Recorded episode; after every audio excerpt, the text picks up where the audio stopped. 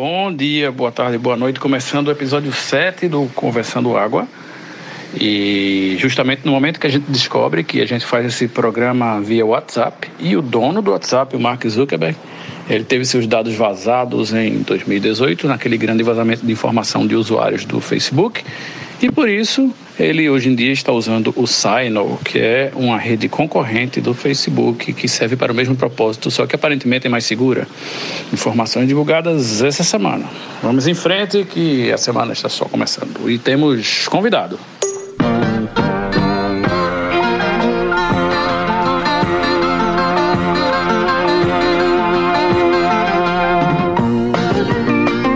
Conversando Água. Conversando Água. Conversando Água. É com o coração melado de sangue e o espinhaço travado em júbilo que eu venho conversar água com vocês. Vamos nessa. Eu vi ontem essa história do Signal com Zuckerberg. É, eu tô no Signal, velho, faz um tempo já, mas é, só funciona lá para saber que o WhatsApp caiu. Quando eu recebo uma mensagem no Signal, eu falo, o WhatsApp tá instável. Porque não, nada acontece lá. Nada acontece. Tem várias pessoas, mas ninguém usa, ninguém usa o, o aplicativo. E bem-vindo aí ao nosso convidado, super animado, coisa boa. Vamos em frente. Isso, vamos em frente. Nosso convidado dessa semana é Paulinho Gordo, diretamente da cidade de Limoeiro, no agreste setentrional do estado de Pernambuco. E também membro fundador do mítico e místico bloco Noiados da Encruzilhada, que ninguém sabe se existe ou não, ninguém nunca viu, ninguém nunca foi, mas ainda assim o bloco existe, não sei. Ele pode esclarecer melhor isso? E eu também estou lá no Signal, essa plataforma maravilhosa. Sei que muita gente está lá, mas realmente ninguém usa, ninguém sabe. E, e, eu até certo ponto eu não sei se, se é uma coisa real e viável, já que tem o Telegram também aí com outras funcionalidades, né? Mas é isso aí, vamos em frente que a semana vai ser mais leve porque eu tinha feito uma promessa para mim mesma de que quando as mortes por Covid no Brasil ultrapassassem 4 mil por dia, eu não iria mais repercutir nenhum assunto sobre o governo e a ingerência na saúde pública, nem de escândalo, nem porra nenhuma, nem família Bolsonaro. Então essa semana só vou falar de coisa boa e divertida. Espero, né? Que sim, espero que o governo deixe. Mas vai ser um exercício, uma tentativa. Vamos embora. Valeu, gente. Valeu pelas boas-vindas aí. Estou super animado mesmo participar aqui desse grupo maravilhoso. Inclusive, a minha pálpebra direita começou a tremer involuntariamente hoje pela manhã. Eu acredito que seja um sinal de felicidade e entusiasmo, né? É isso aí. E sim, sou de Limoeiro, no Agreste Setentrional de Pernambuco, a, a famosa Princesinha do Capibaribe, uma cidade com 60 pontos de possível exploração turística, que nunca foram explorados. Eu vou enumerando, enumerando eles ao longo da semana para vocês tomarem conhecimento. Com relação ao Noia da Encruzilhada, não sei se existe, nunca ouvi falar desse bloco, não. Afinal, o bloco não precisa existir, né? E se as músicas continuarem sendo compostas, já está tudo feito, já está tudo certo. Bem-vindo, Paulinho, e boa sorte a todos, então. É... Então, Signal é feito o Safari, né, que você usa só para baixar o Chrome, não é isso? E outra coisa, se eu tiver que usar, eu vou usar o Telegram. Ou seja, já aqui no grupo tem um problema de massa crítica, né? O que quer dizer que a gente vai continuar com o nosso maravilhoso WhatsApp. E é isso mesmo. É, exatamente, exatamente. Temos que continuar aí fazendo a louvação entorpecente e fugindo dessa louca realidade que nos cerca. Não é verdade? E com relação a signos, que foi dito aí, foi falado, eu sou ariano com ascendente em rede de balanço. E se pegar o Zuckerberg, quem é que vai sobrar, bicho? Olá a todos! Rapaz, em homenagem ao nosso ilustre limoeirense, é limoeirense mesmo que diz, é, em tempos de segurança da informação hoje, né? Segurança, botar a menina em cadeirinha de carro, diferentemente de quando a gente andava tudo jogado no meio da Kombi sem segurança. Eu me lembrei de uma vez que eu fiz o trajeto Limoeiro-Recife na caçamba de Ossaveiro, no início dos anos 90. Bicho, a gente fui com o pai de uma amiga minha, aí a gente, a gente quer voltar na caçamba, quer voltar na caçamba. Querem, volta na caçamba. A gente chegou em Recife parecendo um monte de picolé. Picolé? O que eu não entendi é o que, é que tem a ver segurança da informação com colocar cinto no, no menino no banco de trás. O, o, nome do menino é informação, é isso aí? Isso, inclusive, me lembra a história do dia que eu fui me alistar no município de Feira Nova, que aí eu fui numa caçamba de um assaveiro também. com mais uns 18 rapazes, indo e voltando, todo mundo amontoado na caçamba da Saveiro para se alistar lá, porque lá tinha excesso de contingente e aí a gente não ia servir, entendeu? E essa é uma história muito boa que, se vocês insistirem muito, eu vou contar, mas é um pouco longa. E aí, Meira, beleza? Tudo certo, minha irmã? Ele Moeirense que fala assim, viu? Tá certa. E olha, quem sobreviveu a esse tipo de aventura aí de andar em Saveiro, em cima de boleia de caminhão nos anos 80, 90, não tá muito preocupado com segurança da informação, não, viu? Já superou esse, esse, esse dilema aí. Já disse que a forma que eu associo as coisas é bizarrinha, meu povo. Pensei em segurança da informação, vazamento de dados, segurança no trânsito, entrou limoeiro na parada e eu lembrei desse trajeto aí que foi o epítome da não segurança de crianças, duas crianças na caçamba de um saveiro. É isso. E Dida picolé, porque a gente chegou congelada, velho. Né? Voltando de noite de Limoeiro para Recife, a gente chegou parecendo dois picoléses. Ah, isso aí, bicho, vou dizer, isso era um rito de passagem na nossa época, né? Eu também fui me alistar, eu já era de Limoeiro, fui me alistar no interior de Limoeiro, que na época é Passira, né? Também tem acesso de contingente, e eu cheguei lá já com sobrepeso, já todo desmantelado. Aí a turma me liberou rapidamente. Então, mas veja bem, o, o, serviço militar, ele, ele, nessa época pelo menos, era uma, uma boa opção para jovens de uma certa camada social né? E que estavam realmente a fim de servir, achavam legal a, a, farda e tal, e a carreira militar. E aí eu tive que ficar lá esperando o processo de seleção desses caras, né? Porque eu tinha que esperar a, a Saveiro voltar para Recife. Então fiquei lá sem fazer nada, só, só tirei a medida do pé, medida da cabeça, por causa do capacete que tem que botar lá no, no alistamento né? E, e, e, aí fiquei olhando como era esse bizarro processo de, de, de, triagem de quem é que ia servir e de quem é que não servia para o exército. Inclusive, eu me livrei da vexatória situação de ficar pelado em fila indiana para que o seu corpo fosse examinado aí pelos médicos do exército, incluindo regiões do seu corpo que você nem nunca sabia que existiam, né? Que eles tinham tipo uma varetinha de de ferro, assim, com a gaze na ponta, que eu não entendia para que que era, mas depois eu fui observar melhor e se via para levantar o saco escrotal da pessoa e dar uma sacada ali embaixo se tinha alguma coisa estranha ou se estava tudo certo. E a mesma varetinha que ia no saco de um, ia no saco do próximo e assim por diante. Entendeu? Não tinha negócio de higienizar para passar embaixo do saco do outro, não. Todo mundo ia na mesma varetada. Então, só para assumir aqui que passei nesse rito também, acho que eu fui me alistar em Itaquitinga, tinha uns vizinhos que eram de Goiânia e ali por perto, né? E aí eles levaram a gente, uma coisa meio serendipitosa, eu acho. E a gente foi lá e, e foi tranquilo, porque foi no escritório com um tabelião, um cara só lá. Ele olhou para mim e fez nome, né? Idade, aquelas coisas. Não tinha balança, não tinha porra nenhuma. Ele fez, velho, tu deve ter uns 70 e pesar 62, não é isso? Eu vou botar aqui, tá? E é daí que eu tiro meu peso e, e, e altura até hoje. É, rapaz, eu também me livrei, viu, Will, dessa, dessa inspeção aí pelado. E eu cheguei morrendo de medo, porque tinha lenda lá que a turma esticava sua firmose, né? Pra ver até onde ela ia. Diz que se passasse de um palmo, você tinha que operar na hora lá já. E esse negócio de dividir varetinha, na época ninguém ligava pra isso, né? Não tinha corona não, pular do, do saco de um pro saco do outro, sem problema nenhum. Era uma época bastante louca, realmente. É, é um rito de passagem pelo qual nós mulheres, felizmente, não tivemos que passar. Apesar de haverem outros formais ou não, tão vejatórios quanto ou pior, mas sem querer entrar nesse contexto. Agora eu fiquei com uma curiosidade: alguém aí sabe qual é o percentual de mulheres no Exército Brasileiro?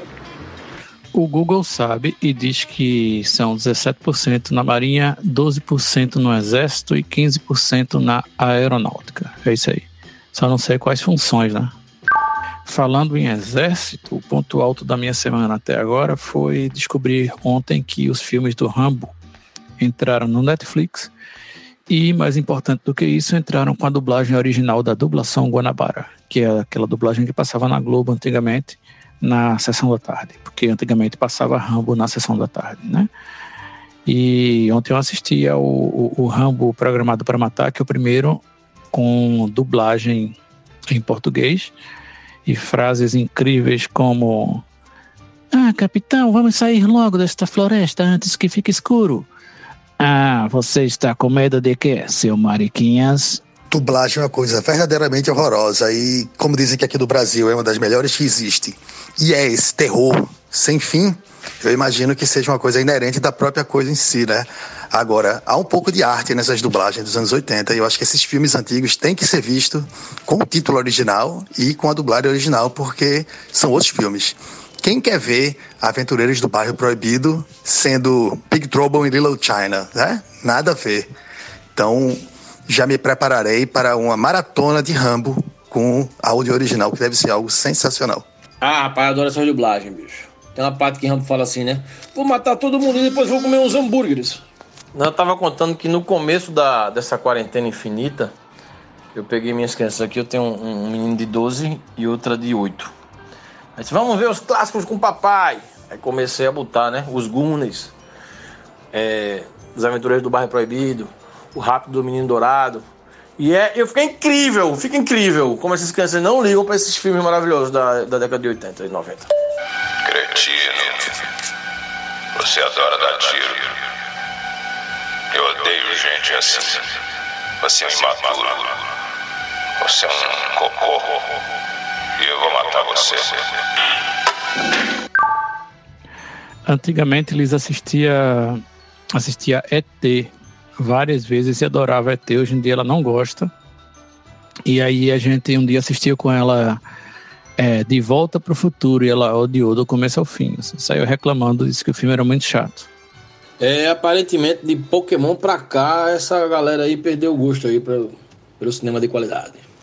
Pois é, Paulinho, eu tenho uma de 2 e uma de 7, né? A de 7, até para desenho animado, que é muito antigo, né? Que tem aqueles gráficos mais antigões e tal, às vezes é difícil, assim, tem que ultrapassar uma barreira para entrar na história para assistir. Imagina para esses outros, né, antigões que não são desenho animado, realmente outra realidade, né? Não, não, captura a atenção deles. Pois o desenho, que é praticamente uma cocaína infantil, é, é My Little Pony, pelo menos aqui em casa, porque uma vez assistido, a criança não consegue mais parar e briga e não quer assistir mais outra coisa, quer ficar 24 horas na TV assistindo My Little Pony que é um desenho muito louco, que é o antigo Meu Pequeno Pônei, só que numa versão em esteroides agora, mais maluca, com cores mais vibrantes e falas mais gasguitas. Pois é, né, rapaz? Eu tentei iniciá-los também, quando eram mais novos, né? Nos desenhos clássicos, como Bicudo, O Lobisomem, os Herculoides, essas coisas, né? E também não colou, rapaz. Realmente não tem jeito, não. Agora, é, dublagem à parte, o, o, o, primeiro Rambo, o Programado para Matar, é um filmaço do caralho. É, é um filme muito atual, inclusive, porque tem essa história do cara que, que é o herói de guerra que volta para os Estados Unidos e não tem porra nenhuma além do que ele tá na mochila, fica vagando pela estrada e aí resolve entrar numa cidadezinha lá para comer. O que ele quer, na verdade, é ir no restaurante comer e o delegado da cidade escolta ele para fora da cidade porque acha que ele é um vagabundo. E a partir daí o delegado fica de marcação com ele, prende o cara e aí, obviamente, ele vira bicho e bota para fuder e acaba com tudo mas é um filme de, de abuso policial, de, de perseguição e de injustiça. E obviamente que você torce por Rambo do começo ao fim, inclusive, porque uma coisa que eu não tinha, uh, eu não lembrava, na verdade, só reparei assistindo ontem, é que essa visão de que Rambo mata todo mundo nesse filme é completamente equivocada, porque ele só mata uma pessoa. Na verdade, ele não mata ninguém, ele joga uma pedra no, no helicóptero, que o helicóptero balança e o camarada que está atirando nele cai do helicóptero e morre. Mas o resto das pessoas ele sai deixando amarrado em árvore, enfim, maltratando, furando a perna com a faca, mas matar mesmo ele não mata ninguém. Ele é um cara do bem, porra. Ele é um injustiçado, um coitado. Porra, por isso que eu nunca quis ter filho. Eu não estaria preparado para um desgosto desse, de, das crianças realmente não compreenderem quem são realmente os grandes expoentes da sétima arte. Isso ia machucar demais meu coração. Então, fiz a coisa certa aí, baseada no relato de vocês. E só para juntar o coro, Rambo, o primeiro é foda mesmo. É, My Little Pony tem. Tem alguma coisa realmente que capta eles e, e eles ficam é, totalmente alienados. E, e, Paulinho, minha incursão foi bem mais Disney, assim, foi Rei Leão e tal. Foi muita dificuldade depois dela já ter, né, experimentado o, o novo mundo dos gráficos, é, de, de curtir assistir esses. Alguns sim assistiu, alguns começou a assistir agora depois do Disney Plus, porque tá lá, né, e aí acaba a curiosidade de sair clicando e assistindo os pedaços. E aí de vez em quando eu pego ela assistindo alguma coisa antiga que eu adorava, mas era bem difícil. é, é bem difícil. Agora, meu pequeno pônei, me diga aí, vocês pais.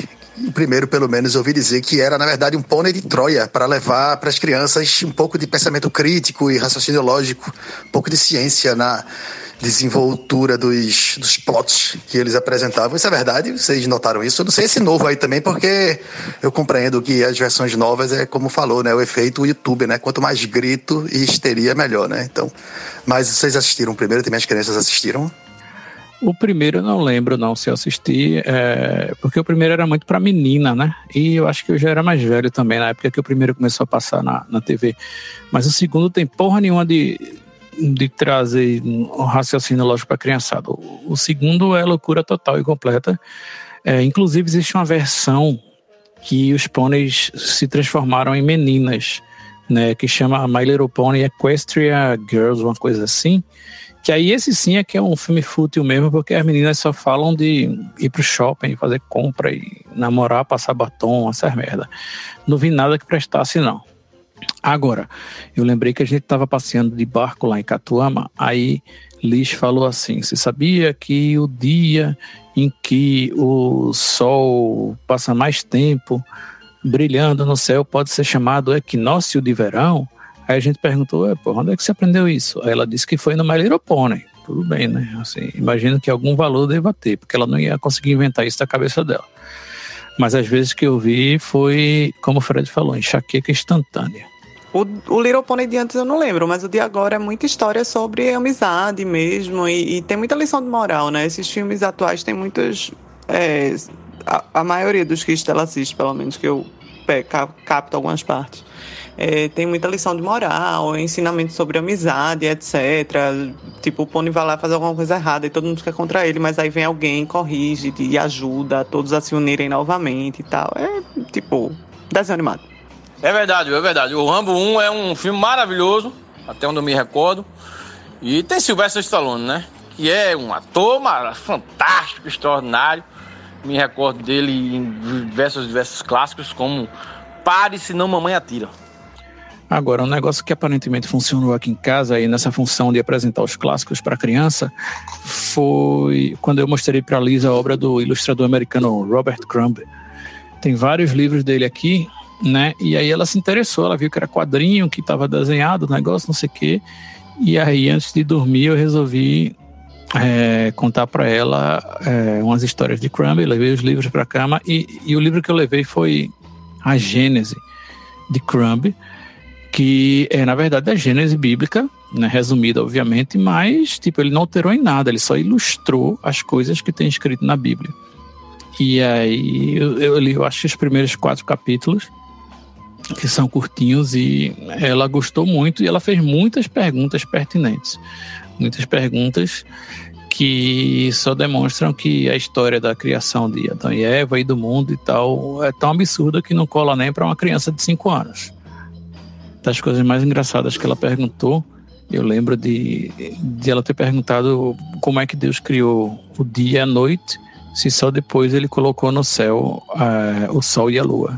Sabe, tipo, na, na Gênesis, lá na criação do mundo, tem dia e noite antes de ter céu e lua. E ela perguntou também por que é que Deus tinha uma roupa e tinha sandália, mas fez Adão e Eva pelados e deixou eles pelados no meio do mato. Ela achou uma sacanagem. O melhor das dublagens era quando o cara ia falar o título do filme, né? Tinha um negócio lá em casa que era Beira Rio Movie Sessions, que é assunto para outro dia, mas a gente assistiu Memento na ordem certa, por exemplo. E aí a gente foi assistir um filme que era de Oliver Stone, inclusive, chamado A Mão. E aí quando aparecia no, no na tela, né, The Hand, o locutor falava A, a, a mão. William, deixa eu ver se eu entendi. Tu lesse o Gênesis de Crumb, ilustrado por ele todinho para Liz e inclusive mostrasse todas as figurinhas, assim, só para checar mesmo? Não, não. Li só os primeiros quatro capítulos até a parte que Caim matou Abel. E acho que vou pular para Arca de Noé depois, que é muito interessante para criança também. Nada contra o texto, não. Eu estou falando especificamente das figurinhas. Ixi, quer dizer que agora, além da polícia política na casa de Cecília, vai baixar o conselho tutelar na casa de Will, é isso? Acabou o podcast, né? Ferrou, então. Diana, eu e tu só. Meira, Moura pode vir se quiser, mas como convidada. Olha, eu entendo a preocupação, viu? Eu digo isso porque a minha mãe, que é uma católica efervescente, se jogar dentro da igreja, ela fica, começa a espumar feito um sorrisal. Ela nos deu, quando eu tinha 5, 6 anos, a mim e meu irmão, uma Bíblia com ilustrações, bicho. Era cada coisa horrível, velho. A parte de São Domingo Gomorra, quando a mulher vira uma pedra de um estado de sal, assim, entendeu? E uma série de coisas. Realmente, eu vou dizer a você, não é toda hora do pesadelo que fazia medo, foi daquela Bíblia, não. Na verdade, nesses pedaços que eu li para Liz, a única parte que ela teve medo mesmo foi porque a serpente, ela tem forma de gente, né? Ela só só vira serpente sem braço nem perna e rasteja pelo chão como castigo por ter induzido a galera lá a comer o fruto da árvore. Mas aí quando ela aparece como gente, assim, parece uma, uma lagartixa em pé, aí ela achou super estranho, assim. Mas aí depois eu expliquei para ela e ficou de boa.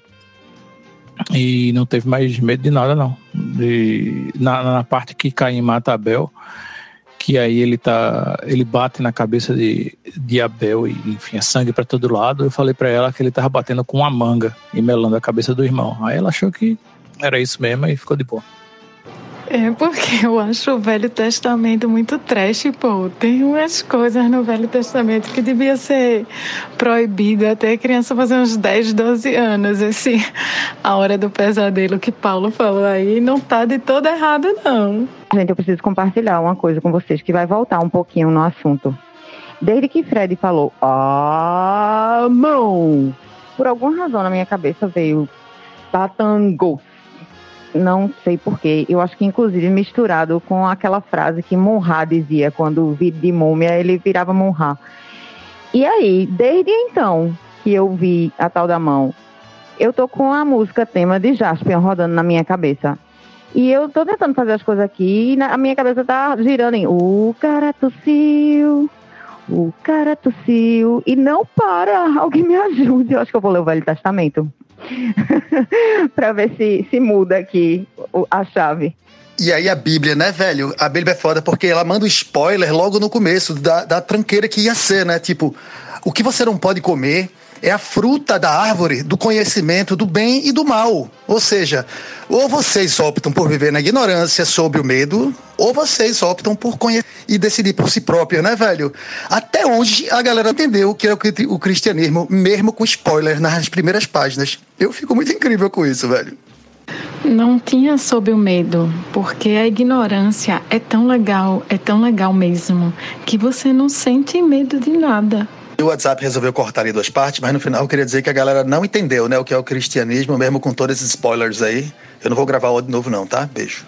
E o Velho Testamento não é exatamente sobre o cristianismo, presta atenção. Então, é justamente isso, pô. Quando Adão pede, pra, ah, pede roupa para Deus, aí é que Deus saca que ele comeu o, o, a fruta e tá ligado aí que a nudez é alguma coisa que incomoda, sei lá como é que é. Mas a, é justamente isso. Esse é o, o momento de passagem da ignorância para a, a, sabedoria né, que, a, que a árvore deu. E falando ainda sobre essa história de apresentar os clássicos para as crianças, eu botei Liz para assistir o primeiro episódio de todos, o, o episódio piloto de Jaspion. E o episódio é uma bosta. E obviamente ela odiou, mas ela falou que não gostou porque tem, tem muita violência. Tem muita porradaria mesmo, mas. Essa porradaria é fake, né? Mas ela não gostou, não. Achou muito agitado. E a religião é completamente oposta ao conhecimento, né? Obviamente, estão aí os países mais socialmente desenvolvidos, onde a religião está se extinguindo para mostrar claramente essa tendência. Mas é isso aí, vamos embora.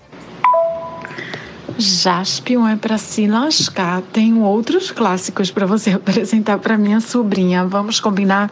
Eu me lembro quando os meninos eram pequenos, eu li para eles O Pequeno Príncipe. Toda noite antes de dormir, eu li um trecho. Velho, no final, nos últimos capítulos, chegando já na. Não vou dar spoiler, mas todo mundo já deve ter lido. Enfim, era um chororô. Os meninos choravam tanto que era difícil continuar a leitura. Pense, foi dureza. Ó, tem uma história, inclusive, de que é, Quebec, lá no Canadá, dentre as grandes cidades canadenses, e Quebec eu acho que é a segunda, né? Era a que tinha o IDH mais baixo, porque lá tudo era igreja católica, todos os hospitais eram geridos de alguma forma por igreja católica, escolas era tudo dos católicos e, enfim, igreja católica para todo lado.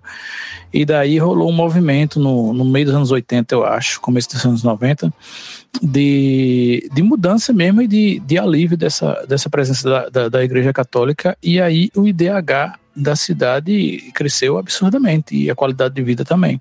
Existe isso de verdade. Eu só estou com preguiça e, e, com falta de tempo aqui para procurar agora. Inclusive, vou abandonar o grupo um pouco porque os jovens me chamam, mais tarde estarei de volta. Um beijo. Mas num livro de Richard Dawkins, um grande ateu escroto, né? Olha aí, temos também nossa, nossa, nossa cota. Ele diz um negócio que eu acho interessante. Ele faz, não explique muito as coisas no, no seu texto, porque as pessoas interessadas vão procurar o que é e vão aprender um pouco mais, inclusive, do que você poderia ensinar. Então, acho que é isso aí. Deixa pra galera procurar algumas informações. É como eu faço nas recomendações também. Dá o nome, chuta e deixa que a galera corre atrás da bola. É importante. Então, eu queria aproveitar que agora tem não apenas um, mas dois advogados no grupo, com a aquisição do nosso convidado, para perguntar a opinião dos juristas em tela sobre o caso Christian Cravinhos.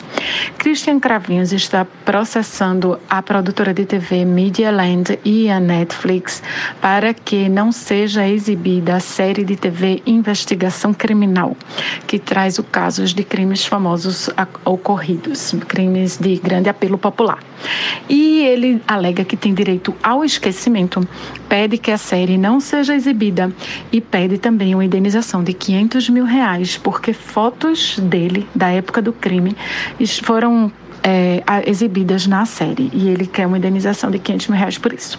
Para quem não se lembra, Christian Cravinhos é o irmão de Daniel Cravinhos e juntos eles entraram na casa de Suzanne von Richthofen em 2002 e mataram os pais dela. Então, será que ele tem direito ao esquecimento? Bem, falando de Jaspion, Satangos, Munra, faltou falar de Giodai. Agora, Giodai era de que, que seriado? Era Jaspion, era Changeman? Era Lion Man, era Shiraya, eu não me recordo. Lembra de Giodai? Tinha um olho na boca, uma boca gigante, abriu o olho e falou: Giodai! Giodai! Isso é porque vocês são muito novos, né? Porque o melhor super-herói japonês que já existiu era um tal de Ultra Seven, que era um cara meio vermelho com a cabeça de, de ferro, assim, de alumínio, e tinha uma lâmina na, na no, no cocuruto feito um moicano, que ele lançava assim, ai, ai, ai, ai, ai, ai, ai, tá ligado? Ultra Seven era foda, velho. Esse Ultra Seven eu não me recordo, não. Eu me recordo de Giban, que era um tipo um, um Robocop japonês, entendeu? Depois que saiu o Robocop, eles fizeram um negócio meio assim, tentando emular Robocop e ficou um negócio bem. Né, o Robocop com olhinhos puxados. Se bem que o Robocop nem olho tem, né, de fato, mas. Bem, vocês entenderam, né? A parte de Ana não é minha área, não, viu? De atuação. Mas eu, eu ouso dizer aqui que eu acho que o cravinho aí vai se dar mal nesse processo, bicho não vai prosperar não, né? Afinal de contas, o, crime, inclusive, é um crime público, né? Famoso. Não é à toa que estão fazendo uma série sobre ele aí. Uma série não, um episódio, não sei. Mas bem, eu acho que o Cravinho aí vai se dar mal mais uma vez. E parece que esse é o irmão problemático. Quer dizer, os dois irmãos parecem que eram meio problemáticos, porque afinal de contas, né? Fizeram o que fizeram. Mas parece que o mais velho é que era o rock and roll mesmo. É que essa galera aí já é nova geração, né? Eu acho que já é da época de Changeman, essas coisas, não? O Ultra Seven era meio, meio caminho entre National Kido e esse povo aí, né? Acho que era é, Silver Generation, alguma coisa assim, não tem isso? Rapaz, Fred, não me recordo disso aí não, Fred. National Kid eu sei que é bem antigão, né? Agora, em Nimoeiro pegava muito mal TV Manchete. A gente às vezes pegava, às vezes não pegava. Então a gente tinha sorte quando a gente assistia um seriado japonês, que era onde passava, né? Na TV Manchete. Só pegava lá SBT e e Globo na época, das invasões da, das antenas parabólicas.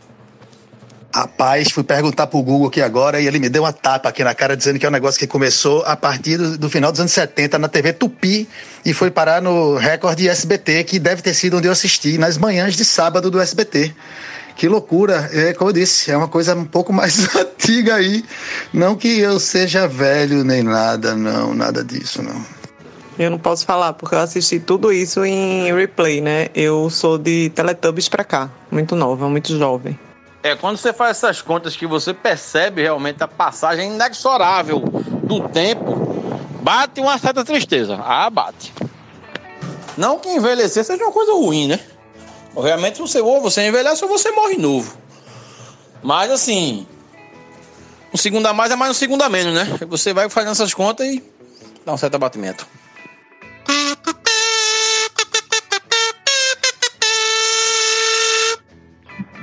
Gyodai era de Changeman, pô. Sempre que os monstros eram destruídos, ele voltava, ele era invocado, aí chegava com aquele zoião e transformava o monstrinho num monstrão.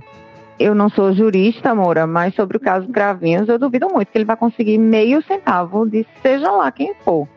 Porque nos Estados Unidos, inclusive, que o povo processa os outros pelas razões mais estapafúrdias possíveis, e é o país que eu acho que mais tem processo no universo, é justamente de onde também, onde também tem essa caralhada de crimes, que muitos crimes que fazem parte dessas séries, né?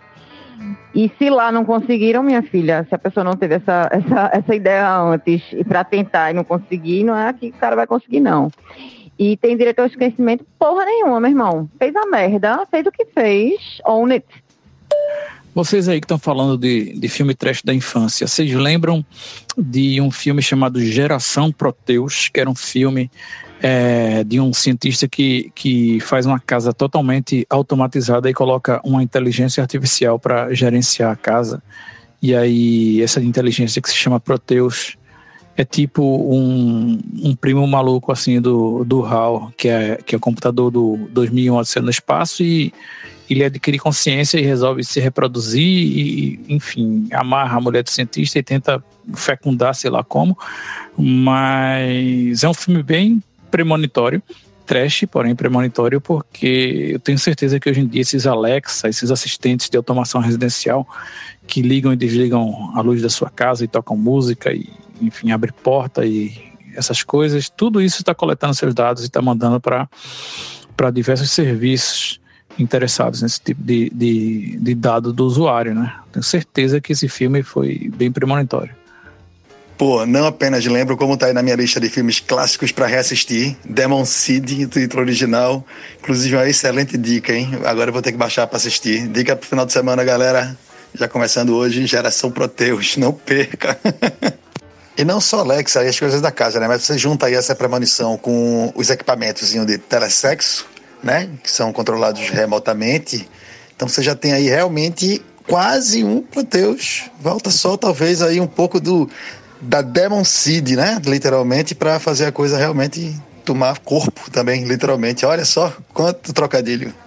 Pô, então assiste aí e depois tu me diz como é o final, porque eu não lembro se o computador fecunda de verdade a mulher, ou se ela foge, se o cara chega, enfim, e desliga, porque, enfim, é só o cara desligar ali o disjuntor e a casa vai pro brejo, a energia e, e, e o computador morre, né?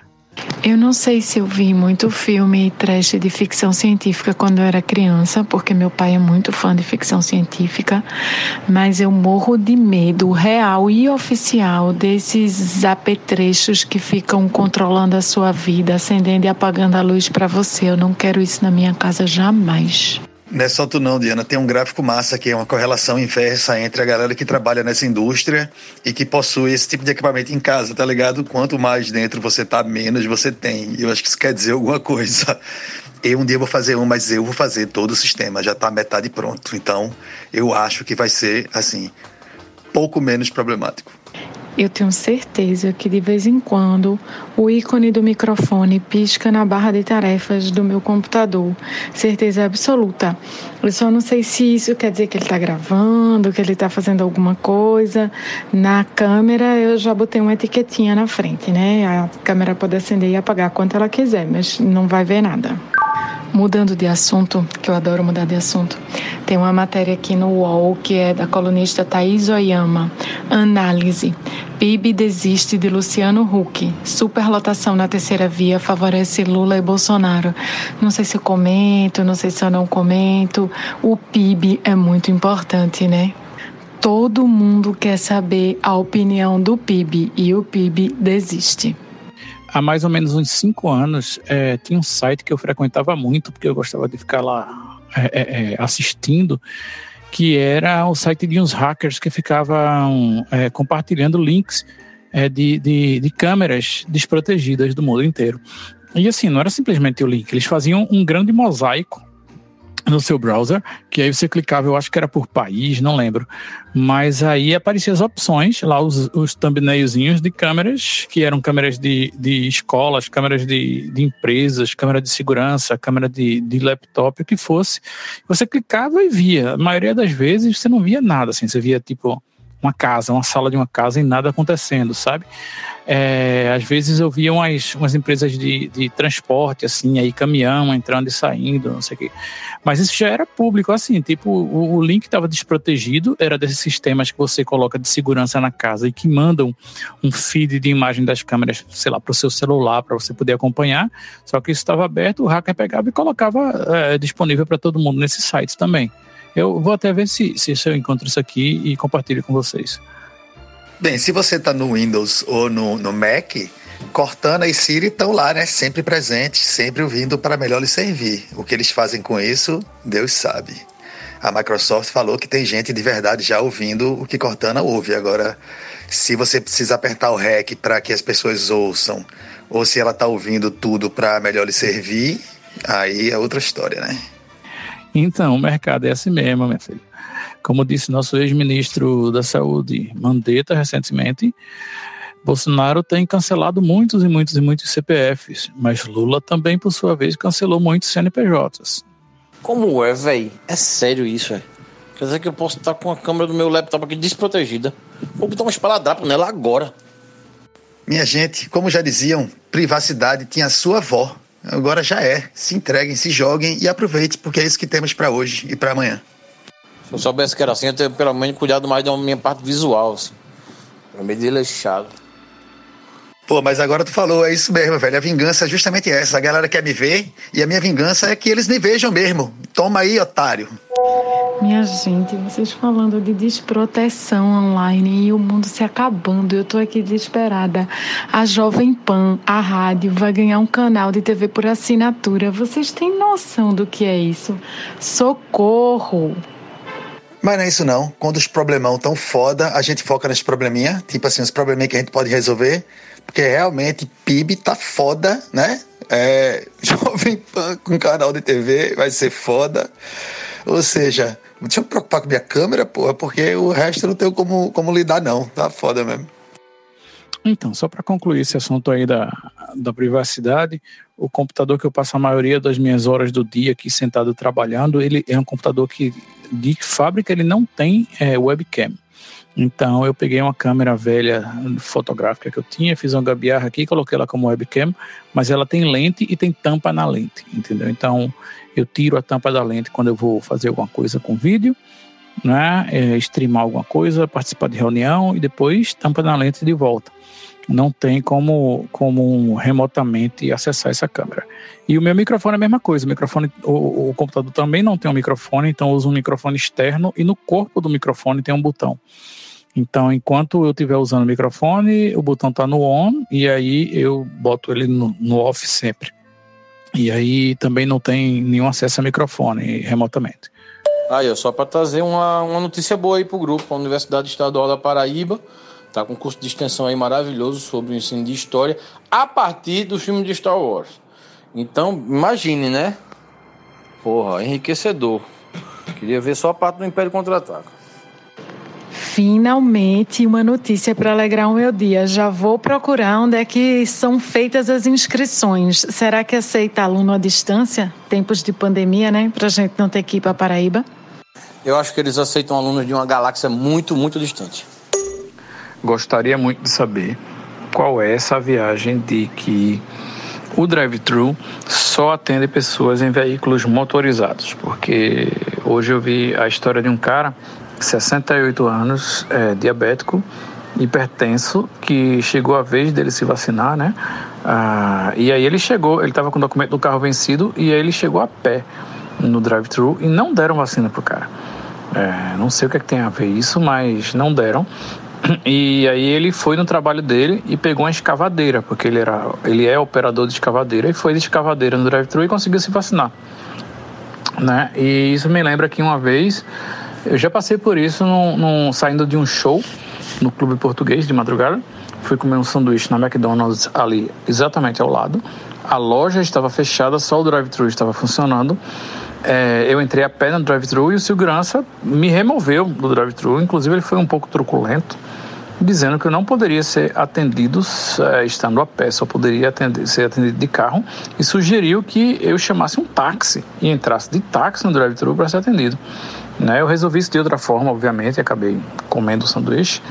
Mas é mais ou menos o mesmo caso, né? Qual é essa história aí que drive-thru só serve se você estiver no, no, veículo? Qual é a diferença de se está no veículo ou não?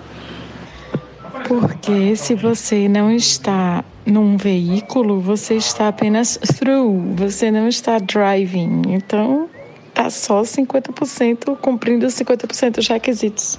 Eu quero dizer para vocês que hoje de tarde eu vi um animadíssimo jogo do Bayern de Munique contra o Paris Saint-Germain, válido pelas quartas de final do, da Champions League. E agora eu estou vendo igualmente animado o jogo do Salgueiro contra o Náutico, válido pelo Campeonato Pernambucano. Em comum entre os jogos, o fato de todos os quatro times que jogaram hoje, né, dos referidos jogos, estarem em campo de vermelho e branco branco, ou de vermelho, ou de branco, enfim. E fora isso, nada mais em comum entre jogos, não. Mas o Náutico fez dois gols no primeiro tempo, no ano, no dia em que comemora 120 anos de fundação. Viva o Náutico! Viva o Náutico! Viva o Timba! O Timba é um dos meus 18 vícios. É, fica entre a Neusaldina e o vinho com ansiolítico. Aprendi a gostar por causa de vovô jogou em mim essa, essa cruz e eu levo com prazer, é legal. dá poucas alegrias, isso é que é gostoso, né? Pessoa que tem muitas alegrias começa a não dar valor a elas. Então, Naldo, como dá muito poucas, aí você começa, né? Qualquer vitóriazinha você ah, dá valor. Eu sou náutico até na vitória, eu costumo dizer. Vamos embora, viva o Timba! 120 anos de história. Olha, eu posso dizer que dos quatro vícios citados, eu compartilho com você três: o náutico, a neusaldina e o vinho. Ansiolítico, eu não cheguei nesse estágio ainda não, mas todo o resto tá valendo. Agora resta saber quais são os outros 14 vícios, né? Importantíssimo agora, porque eu fiquei curiosíssima, que eu sou dessas pessoas. E eu não consigo enumerar, eu acho que cinco vícios, velho. Quem dirá, quem dirá 14 não, né? Quem dirá 18. Só queria salientar que o Náutico também foi campeão pernambucano do futebol feminino, que me deixa muito orgulhoso. É um clube que valoriza o futebol feminino para mim, né? A minha é a bola do meu coração. Esse timba é maravilhoso mesmo. Olha, em relação aos outros vícios, eu vou ficar devendo. Uma coisa que assim, me deixa um tanto quanto com vergonha em alguns, em alguns aspectos. Tem TV aberta no meio, então melhor evitar, né? me abrindo aqui. Que bom, que bom essa notícia do Náutico feminino arretada. Vou ver aqui o link que tu mandou. Massa. Agora, porra, conta esse vício aí, depois tu apaga o áudio, pô. Os espectadores ficam sem, mas a gente pelo menos fica com. Minha irmã, você tá no último grau de curiosidade aí, viu? Não, eu vou, eu vou, eu vou segurar, porque tem uns vícios aí, tanto quanto íntimos e tal, é melhor deixar pra lá. Mas é vício, né, velho? Tu escolhe, né? Ele, eles que escolhem a gente. Porra, eu ia até dizer que eu tinha vergonha, eu teria vergonha de anunciar aqui meus vícios. São poucos, mas são fortes. E, assim, tem umas coisas, né? Tipo, videogame, por exemplo, há 20 anos de limpo, tô mantendo, tá tranquilo. Agora, TV aberta foi forte, hein, velho? Porra, foi foda mesmo. Pois é, velho. Pois é, não me orgulho desse daí, TV aberta, mas vem, vem comigo da, da, da infância, né? Como assim tu tá limpo de videogame, Fred? Que mentira é essa? E tomar é, leite condensado direto na caixinha, todo mundo já, já sabe nesse podcast. Então, o que é que pode vir aí pior do que isso? Me diga qual foi o último videogame que eu joguei, de verdade? Eu nem instalo, eu passo longe. Eu tô com o computador agora que dá para rolar videogame fora e eu tô nervosíssimo, que é como botar um bar numa casa do alcoólatra. Eu, tô nervoso. E leite moça, leite condensado não é vício, é, sei lá, falha de caráter, alguma coisa, porque eu não, eu não sinto falta, mas quando ele tá lá aberto, aí eu não me controlo. É mais um descontrole emocional mesmo. Não sei se vocês têm conhecimento, mas tem um volante do Náutico chamado Djavan. Fred, tu tinha um fliperama na sala. Como é que a pessoa que tinha um fliperama na sala tá livre, tá limpo do vício de jogos eletrônicos? Tudo bem que o fliperama não é eletrônico, mas explica aí, vai. Não, mas veja, era eletrônico sim, porque era um arcade, né? Não era fliperama de bola, era, era um fliperama de eletrônico, né? E ali o jogo tinha, sei lá, 8 mil jogos, mas o mais recente era de tipo 92. A maioria era da década de 80, né? Que eram coisas antigas. E aí não vale, não vale como vício, porque é só brincadeira, sabe? É aquela, né? Jogo casual. Não vale. E ele passava a maior parte do tempo desligado. Eu tinha aquilo ali para poder ter amigo, Diana. Porque, né? Se não fosse aquelas pessoas não iam me visitar. Ninguém gosta de mim. Eu gostava do meu fliperama, da minha casa, da televisão. Tu não sabe o esquema, era aquele ali. É, com relação a esses jogos eletrônicos, viu? Eu parei no Mega Drive. E depois ficou muito botão para apertar, muita, muito comando. E os meus outros vícios, né, foram tomando de conta. Aí eu fui perdendo essa, essa, essa coordenação. Então, Paulo, sim, tem um volante do Náutico chamado Djavan. Foi substituído, inclusive, do primeiro para o segundo tempo. E, para resumir o jogo, que foi deveras extremamente emocionante, teve de tudo. MMA, cartão amarelo foi boia, cartão vermelho, strike, porque cada jogador que caía derrubava quase todos do time adversário. Aliás, eu acho que eles caíam para derrubar os jogadores adversários. E a cena mais inusitada que eu já vi, o técnico do Náutico, L dos Anjos, foi expulso do banco de reservas, né, da área técnica. E em vez de sair do campo, ele ficou rodeando o campo durante todos os minutos finais. Faltavam seis, sete, oito minutos para o jogo terminar, sei lá. Ele ficou arrodeando o campo e dando orientação aos jogadores. Ele não saiu e o juiz não fez mais nada. Minha gente, o Náutico só me dá alegria. Realmente, eu disse que era diferente do jogo do Bayern de Munique hoje. Foi muito diferente, porém muito mais emocionante. Minha gente, boa tarde. Vocês sabem que em outro episódio a gente estava falando de, de perna cabeluda e mulher de algodão e esses malassombros urbanos. E hoje eu, eu me deparei com um artigo falando de um desses malassombros, só que do Japão, que se chama Shirimi. S-H-I-R-I-M-E. Shirimi é uma criatura branca que aparece de repente só para lhe assustar e não faz mal nenhum. Ela só aparece e depois vai embora. E a característica principal é que essa criatura tem a forma de um ser humano, anda de quatro e tem um olho enorme no lugar do furico. Então, sei lá, é uma criatura branca que vem andando de quatro ao contrário assim e olha para você, dá uma piscadinha e depois some, só para dar o cagaço. Porra, sério, uh, procurem Shirimi aí no Google e observem as imagens que o Google vai oferecer disso, porque realmente coloca no chinelo qualquer perna cabeluda e qualquer mulher de algodão. Will, quando tu falou que esse Shirimi chega para dar o cagaço, é curioso, né? Porque o que acontece quando ele dá o cagaço? É, cai o olho? É uma lágrima? Como é que será que funciona? Bem, agora a gente já sabe de onde vem aquela expressão, né? No olho do seu caneco, do Shirimi. Dante, eu pensei exatamente essa mesma coisa que tu pensasse. Eu pensei, tipo, dar um, um cagaço, dar um piscaço, né? Uma piscadela de, do, do olho, do cu.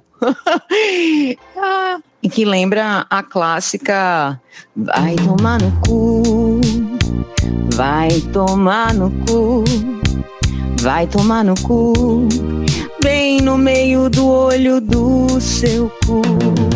Do Sirime, no caso, né? Exatamente, Cecília, porque eu entendi, obviamente, que o William estava se referindo a um monstro que provoca cagaço, que provoca terror e pavor nos seres humanos. Mas eu fiquei pensando sobre a fisiologia dessa criatura, né? O que acontece quando ele precisa dar aquele famoso cagaço? Tipo, vem a, a, através de lágrimas, o, o olho sai, depois volta, vai pela boca? Como é que é essa parada? E o nosso podcast é meio Bollywood, né, velho? Sempre metem uma música assim no meio, né? Uma cantoria. Uma... Tem dança, só não tem dança porque não tem vídeo, né? E tem que se limpar bem direitinho para não ficar com remela, né? Remela de bosta deve ser foda.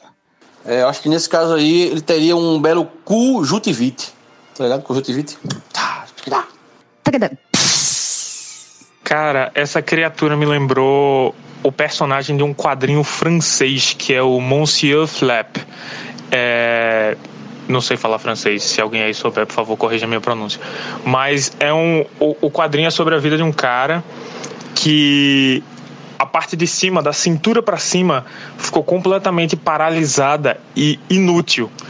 E aí o Monsieur Flap é um cara que anda com as calças arriadas, no fiofó dele tem um olho e ele fica andando de costas assim, com, a bunda para frente e a, pé, a parte de cima do corpo dele arrastando no chão.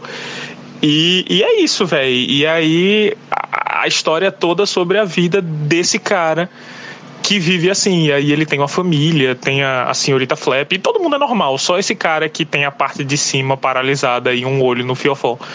É, e anda com, com a cara e com os braços arrastando no chão. Quem tiver curiosidade aí, pesquisa Monsieur Flap.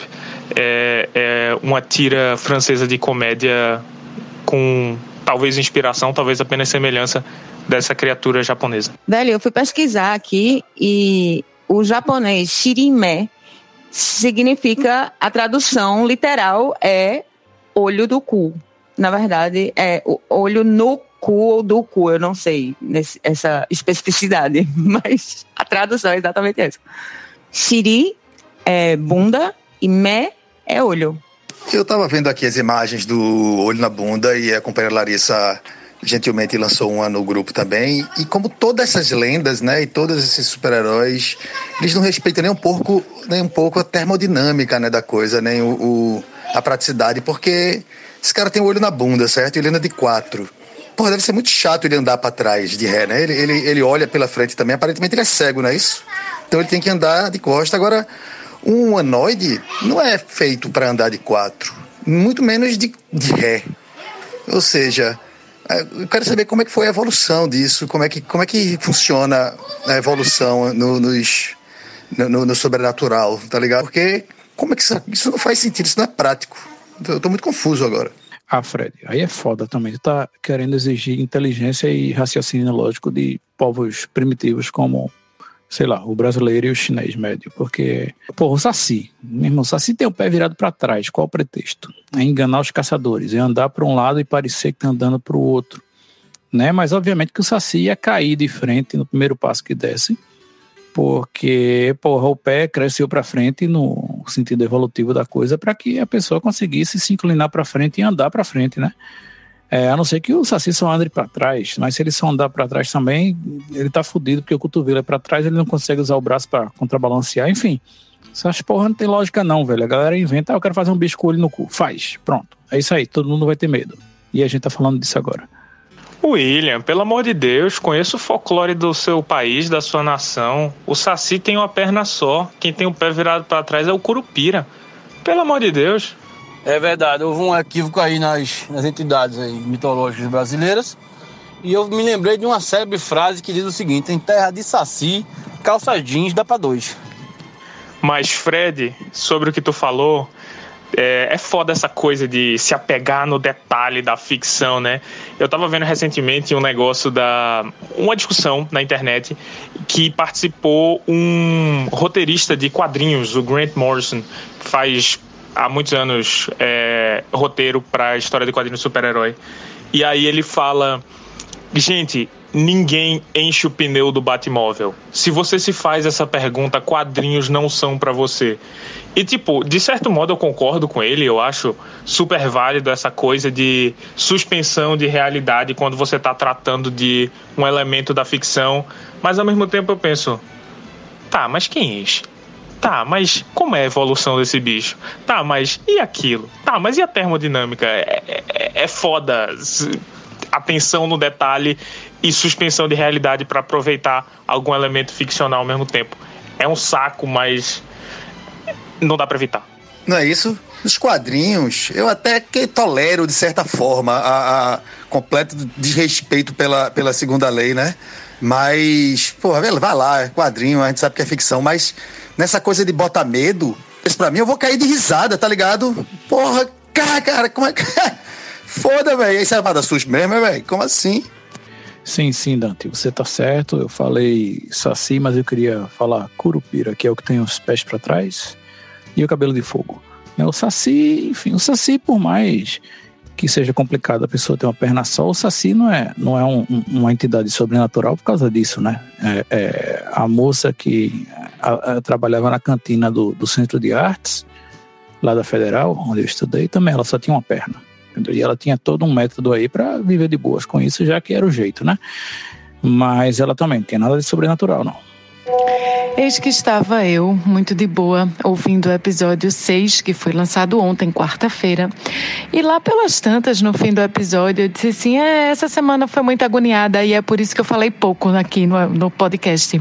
Minha gente, eu falei o podcast inteiro. O podcast é praticamente um monólogo. Eu falei quase sozinha. Eu não sei de onde eu tirei a ideia de que eu falei pouco, para você ver que a nossa percepção muitas vezes nos prega peças. Olha, não tem que ter medo aí de ficar comprido não o, o episódio, viu? O, o, o, que tem que ser será. Né? Não, não vejo por que a gente ficar economizando palavras, não. Já passo a vida inteira economizando palavras e não vou economizar aqui, não.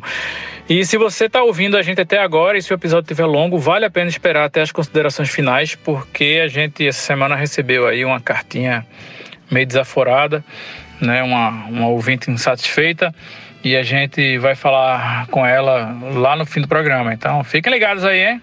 Se quiser falar com a gente, conversando águapodcast.gmail.com. E agora a gente tem um canal de YouTube também. Procura lá, Conversando Água, que você pode escutar os programas no YouTube. Não, porra, primeiro, cartinha desaforada do caralho, porque agora sim a gente tá virando um podcast de responsa, né? Porque enquanto a galera só fala bem, que merda, né? Que coisa sem graça, que sem, sem motivo de existir.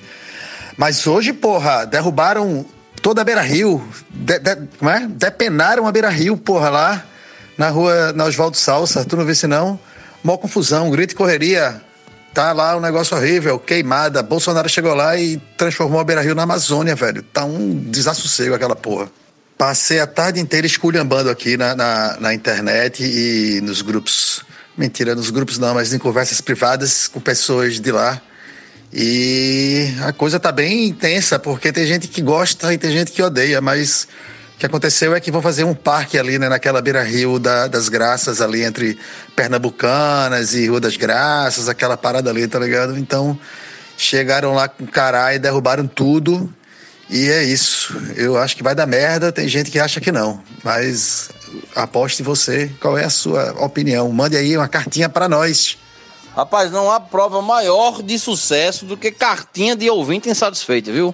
Parabéns, jovens. Rapaz, eu vi essa polêmica aí do, do Parque das Graças, né? Na beira rio ali das Graças. Interessante que eu fiquei sabendo que é o seguinte, eles derrubaram, derrubaram algo em torno de 100 árvores ali. Mas o projeto prevê plantar 600. Aí ninguém sabe como, né? Porque tinha 100, tava ocupando o espaço todo. Derrubaram tudo, ficou pelado. Aí vão plantar 600 árvores. Deve ser tudo aquelas mini árvores, né? Tipo pocket de árvorezinha. Só se for. Porra. Bom dia para quem acordou com a CPI do Covid começando. Alguém me explica aí o que é que é CPI do Covid? Porque eu acho que é um assunto que a gente vai falar muito nesse podcast ainda. E como hoje é sexta-feira, por favor, comecem a mandar suas dicas de coisas interessantes para fazer aí, porque amanhã a gente já encerra as gravações dessa semana, né? Vamos em frente. Bom dia, jovens. CPI do Covid, né? Determinada, foi determinada a instalação dela pelo nosso querido STF é, justamente para investigar os, os desmandos né, e as pataquadas feitas aí pelo o famigerado Bozo no combate à pandemia. O interessante da, da instalação da CPI, que ontem, né, o, obviamente, o, o governo federal não queria instaurar essa comissão parlamentar de inquérito, mas o STF determinou. E ontem, pelos perneios dos, dos apoiadores do Bozo, eu vi que foi uma coisa boa. Vamos ver no que vai dar. Né? Não dá pra, no Brasil não dá para acreditar tudo assim previamente. Vamos ver que fim vai levar, mas pode ser que desgaste ainda mais o, o famigerado Bozo aí e façam que o sonho da gente que, que ele saia do poder é o mais, mais breve possível. Vamos em frente, vamos ver o que aí vai dar. Paulinho, eu pensei a mesma coisa, vão botar tipo bonsai, né? Se vão botar seis vezes mais árvores, tem que ser alguma coisa realmente minúscula. É, deve ser árvore de bolso, né?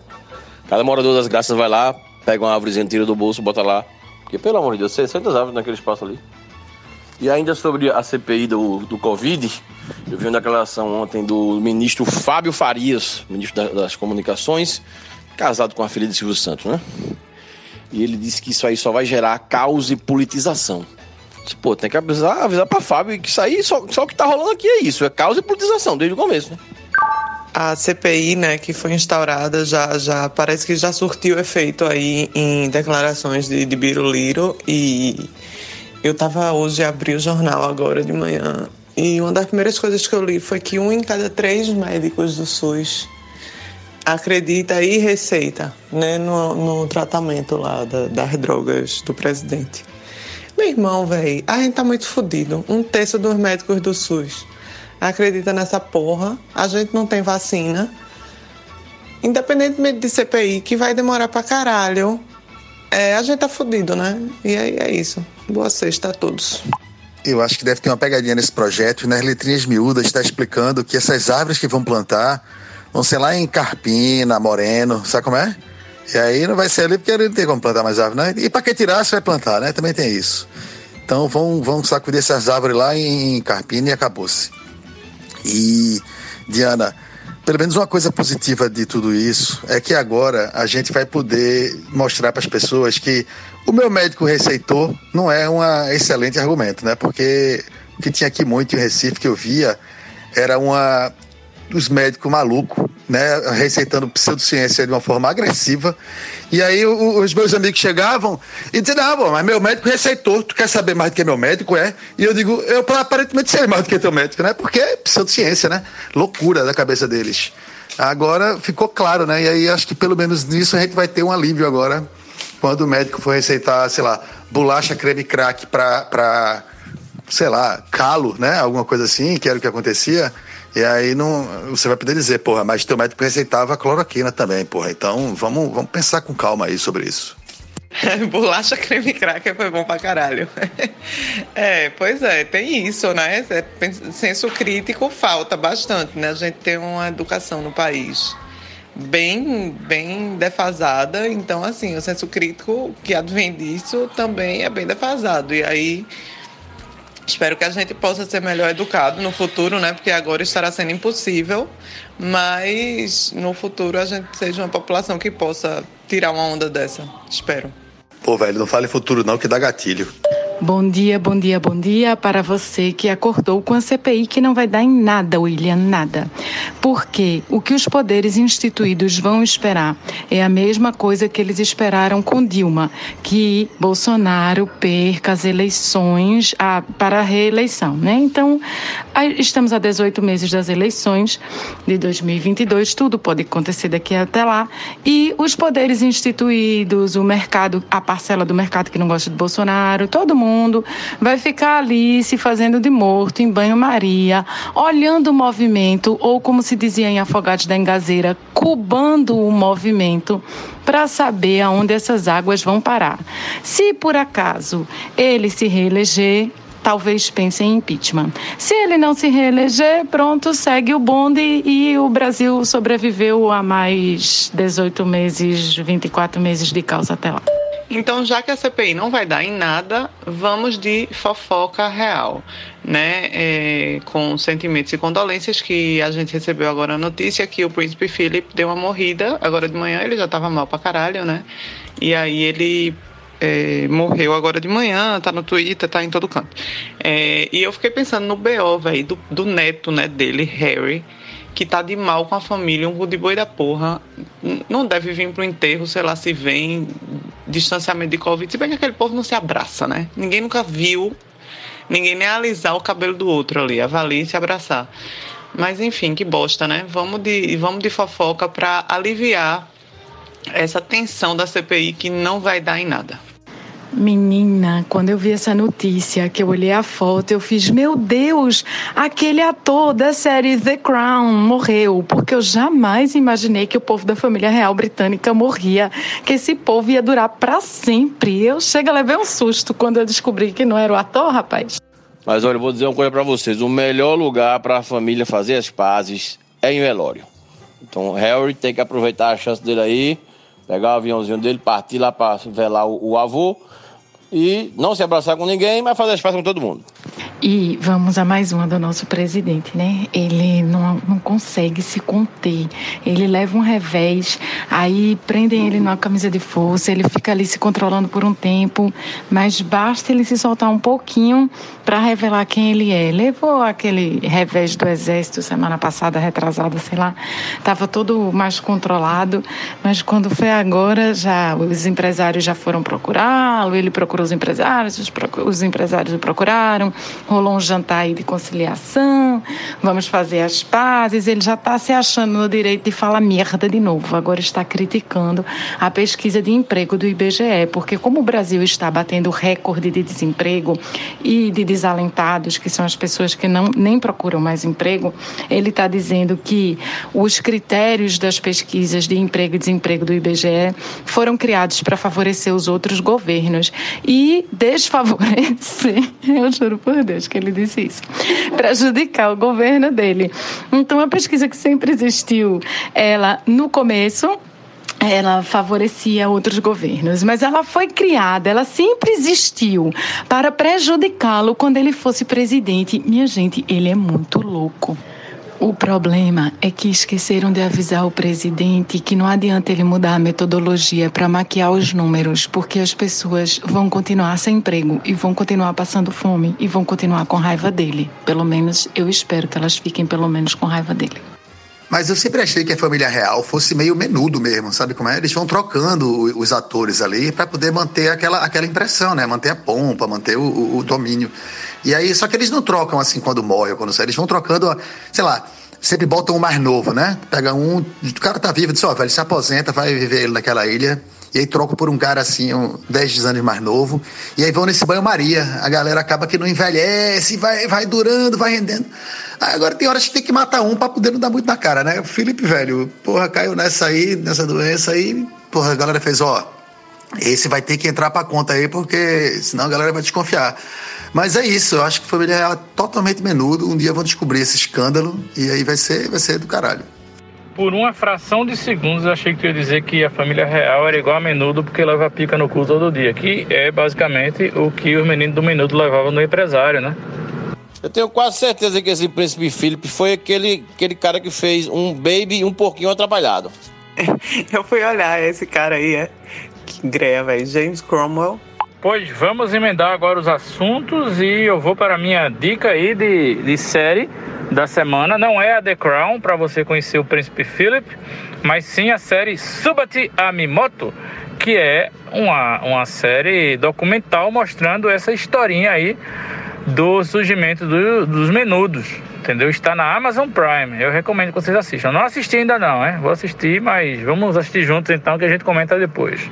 Sim, sim, sim. Esse ator que faz o Príncipe Philip, ele também fez Baby, o Porquinho Atrapalhado, fez Spirit, o, o, o, Cavalo Atrapalhado e fez Jurassic World, que deve ser o Dinossauro Atrapalhado, uma coisa desse tipo. Mas ele está em todos esses filmes.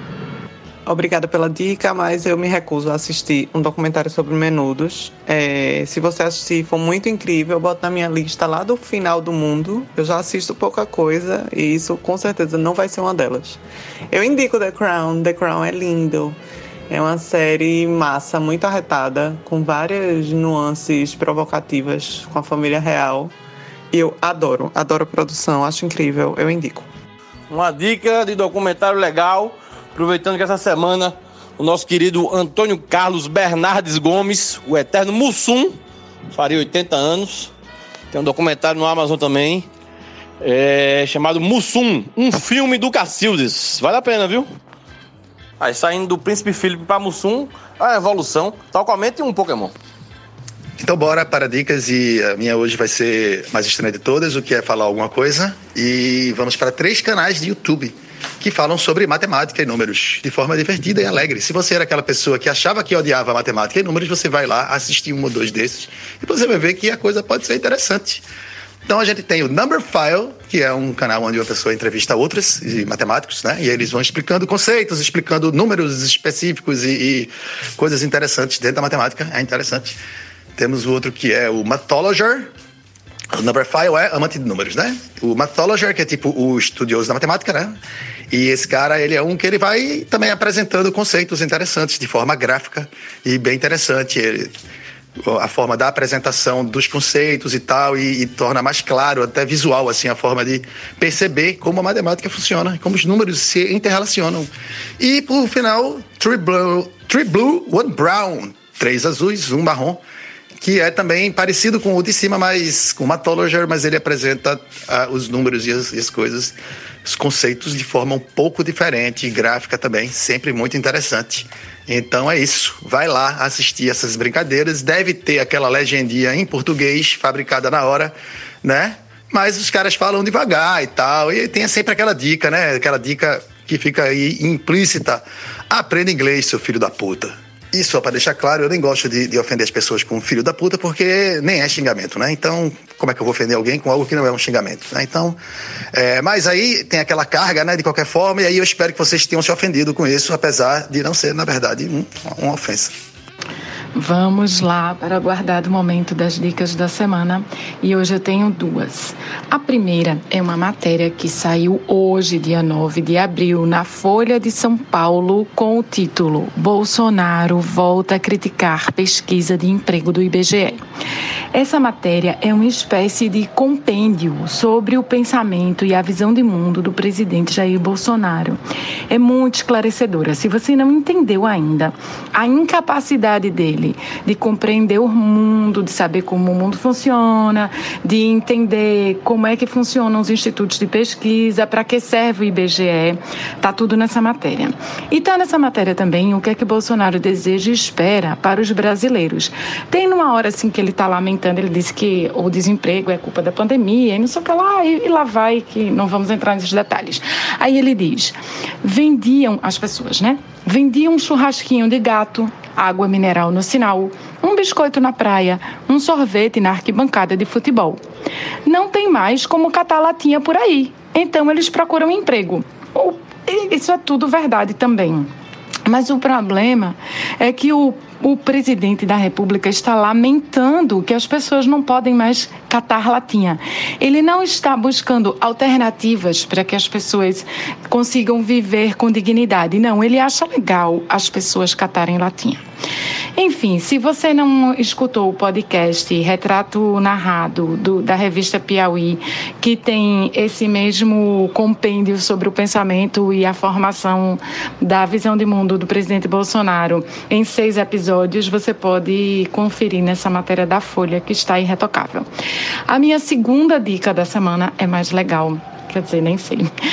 É o podcast Meu Inconsciente Coletivo, da Folha de São Paulo, apresentado pela Tati Bernardi, que é uma colunista da Folha, e ela entrevista psicanalistas brasileiros muito legais, muito inteligentes, muito perspicazes, e eles falam sobre é, problemas de saúde mental. É muito bacana, vale a pena conferir, vale a pena maratonar. Tem uns episódios com uns termos mais técnicos, mais difíceis de navegar por eles. O primeiro é um bem técnico, inclusive, com Vera Iaconelli, mas tem uns que são bastante acessíveis. Vão lá, escutem e se divirtam. Eu tenho uma dica de leitura também para vocês. O livro de Cida Pedrosa, Solo para Vialejo. O livro de, pode dizer que é um livro de poesia, mas é mais do que isso. A poesia de Cida é uma coisa linda. Ela mistura é, blues com Gonzagão, Bob Dylan com Dominguinhos, fala da nossa sonoridade, do nosso povo, misturada com o de lá. É um livro realmente belíssimo, belíssimo. Quem puder, leia, não vai se arrepender. A Cida é de uma sensibilidade fora do comum. Ela fala também que o sol anestesia a dor e de dor ele é feito, como deve ser feito de dor o frio do outro campo. Pô, gente, já não bastasse a enxurrada de notícias péssimas que a gente tem todos os dias, eu acabo de descobrir que estão produzindo o Indiana Jones 5, né? Depois daquela vergonha do Indiana Jones e a caveira de cristal, teremos mais uma vergonha, dessa vez garantida pela presença daquela atriz muito chata da série Fleabag, que eu não sei o nome dela, mas ela é chata pra caralho.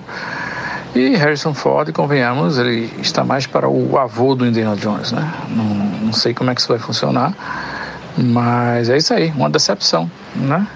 Três filmes tão bons na trilogia, Hollywood não consegue deixar quem está vencendo quieto. e resolve mexer nisso aí, enfim, uma tristeza. Isso aí eu, eu, chamo de síndrome de Zequinha Barbosa. Não sei se vocês lembram, Zequinha Barbosa era um corredor, né, na época de Joaquim Cruz ainda. Só que Zequinha Barbosa não soube a hora de parar, correu até os 49 anos de idade, ficando aí em 18º colocado nas seletivas brasileiras para as Olimpíadas. Ou seja, não soube a hora de parar. É o caso de nosso querido Indiana Jones também, que realmente, concordo com o Will, três filmes maravilhosos, primeiros, né? E depois só fez defecar aí, infelizmente. Uma tristeza. Então vamos lá, primeiro colocar as coisas nos seus devidos lugares. Phoebe Waller-Bridge é maravilhosa, William. Por favor, não cometa mais esse tipo de gafe no nosso podcast. E sobre esse tipo de continuação, reboot e tal, né, velho? Eu também tinha esse problema, nerd, né? E aí, fudeu, vão estragar minha franquia. Mas é só você simplesmente respirar fundo e entender que cada um faz o que quer e aquilo ali não existe, não pode lhe afetar, porque é só você não assistir. E acabou, pronto. Então, assim, as séries e nossas, nossas franquias estão preservadas para sempre é só a gente colher e curar aquilo que a gente vai assistir de cada uma delas. É, dica aí pra galera também. Não se perreiem, não se incomodem, deixem as pessoas se divertirem. Porque é assim mesmo, masturbação é assim, cada um se masturba, se divide com o que tem. Aí me lembro daquela famosa frase que gosto é que nem braço. Tem gente que não tem. Eu parei na parte do cada um tem o seu, né? Assim não? Essa é quando gosto é que nem cu. Cada um tem o seu. Essa do braço. Essa... Ainda me abrindo aqui, puta que pariu. Na verdade, dado o conteúdo desse episódio do podcast, gosto é que nem olho, né? Porque foi o lugar onde mais apareceram olhos na posição do Foreverness. Olhos foi foda, olhos. Eu sei que a gente já falou sobre isso, eu sei que figurinha repetida não completa álbum, mas apareceu um ícone diferente agora no, no, na minha barra de tarefas do meu computador. Uma bolinha dentro de outra bolinha, igual aquele símbolo que tem no iPhone quando a gente está gravando a tela. Será que o Windows está gravando a tela do computador enquanto a gente está trabalhando? Será que só eu não sabia disso? Eu já tive que botar uma tarja na minha câmera, eu já tive que desativar o microfone. E agora, como é que eu faço para desativar esse negócio? Vou meter um chutão, mas eu tenho quase certeza que essa bolinha dentro da bolinha, na verdade, é ele olhando tua localização. Por que, que ele tem que ficar fazendo isso regularmente? É uma boa pergunta, mas quase certeza que é isso. Então, cuidado onde tu estiver. Eu não ligo que ele saiba a minha localização, não. Ninguém vai vir atrás de mim. Eu juro que eu não devo nada à polícia. Agora, se ele estiver gravando a minha tela, é lasca, né? Olha, Windows, mora no Recife, tá? Beleza? Estamos aqui combinados. Faz só isso. Eu acho também que é a localização, mas pode ser também que seu computador tenha sido hackeado e você, enfim, está sendo filmada, gravada. É, celular, é, é? A, a tela é, printada, mas eu acho que é apenas a localização mesmo. Então, pessoal, o que a gente aprendeu hoje foi o quê? Que a gente vive em 1984 e como aquele menino, o Orwell, falou, estamos de frente das teletelas, que você olha para ela, mas ela olha também para você. Então, cuidado com o que você faz e quem você é, principalmente, na frente ou atrás da sua tela, porque Big Brother is watching. Caralho, nem o Big Brother a gente tem mais, né? Até isso virou merda. Puta que pariu. Fred, é melhor dizer em português. O grande irmão ofende menos nesse caso. Porra, Moura, PTBR no resgate da dignidade. Agora tu arrasasse, vice, valeu. Gente, notícia boa aí para fechar essa sexta-feira. Se é que a gente vai fechar agora, mas o, a sessão internacional de Bolsonaro aquele que fez o, o, o, gesto da supremacia branca, que parece um cu com a mão assim, mas é na verdade white power, foi demitido, né? A gente falou desse assunto aqui no programa passado, ou retrasado, e enfim, bota esse vagabundo na rua e que sirva de exemplo e que a gente trate esse pessoal supremacista branco como devem ser tratados, ou seja, como uns cocôs. Eu só acredito vendo, porque não está no Diário Oficial ainda. Eu li a notícia, mas eu não acredito em nada que esse energúmeno faça, até que seja formal. E mesmo sendo formal, pode não ser verdade. Ou a definição final. Gente, uma história que passou completamente batida e eu esqueci de comentar essa semana foi a do, do mafioso italiano que foi preso por causa de um canal de culinária no YouTube. Vocês viram isso? O cara era procurado da Interpol e aí ele fugiu, se disfarçou, mudou de aparência, tudo isso e foi para a República Dominicana e lá ele começou um canal de culinária no YouTube que começou a ficar muito popular. E aí as pessoas reconheceram, parece, as tatuagens do braço dele. E daí ele foi capturado, pô. Já estão dizendo aí que ele não caiu, não, viu? Já tem matérias dizendo que balança, mas não cai esse, esse, cidadão aí, esse indivíduo. É, é foda, né? Não dá nem pra comemorar. Pessoa vai, a pessoa bebe porque é viciada mesmo, né? Bebe, mas bebe na força do ódio só. Um canal de culinária a menos no YouTube e um criminoso a mais na cadeia. Esse é o lema. Rapaz, eu não vi não, Will, mas é uma história curiosa mesmo. Me remeteu aquele filme, né? Estômago. Se esse cara for bom cozinheiro, vai fazer o maior sucesso aí no, na prisão italiana. É isso, Paulinho. Já abri o bar, sextou total aqui, não bato mais um prego hoje. Quer dizer, bato, né? Porque sou mãe tem que ainda cuidar das meninas, mas de resto, foda-se. Esse cara, ele merecia aquela frase que Ron Pelmer falou pra, pra Ryan Gosling em Drive, né? Falar em mafioso. Tu não é muito bom nisso não, né, velho? e não dá para comemorar nada desse governo, porque cai um, entra outro pior, porra. Não tem o que comemorar, porque a única comemoração que vai ter é explodir tudo e, e começar de novo, dar um reset. Se a gente descobrir que, sei lá, tipo, 40% do Brasil explodiu e só sobrou. É só isso que tem pra comemorar, porque, sério, a gente tá comemorando mesmo?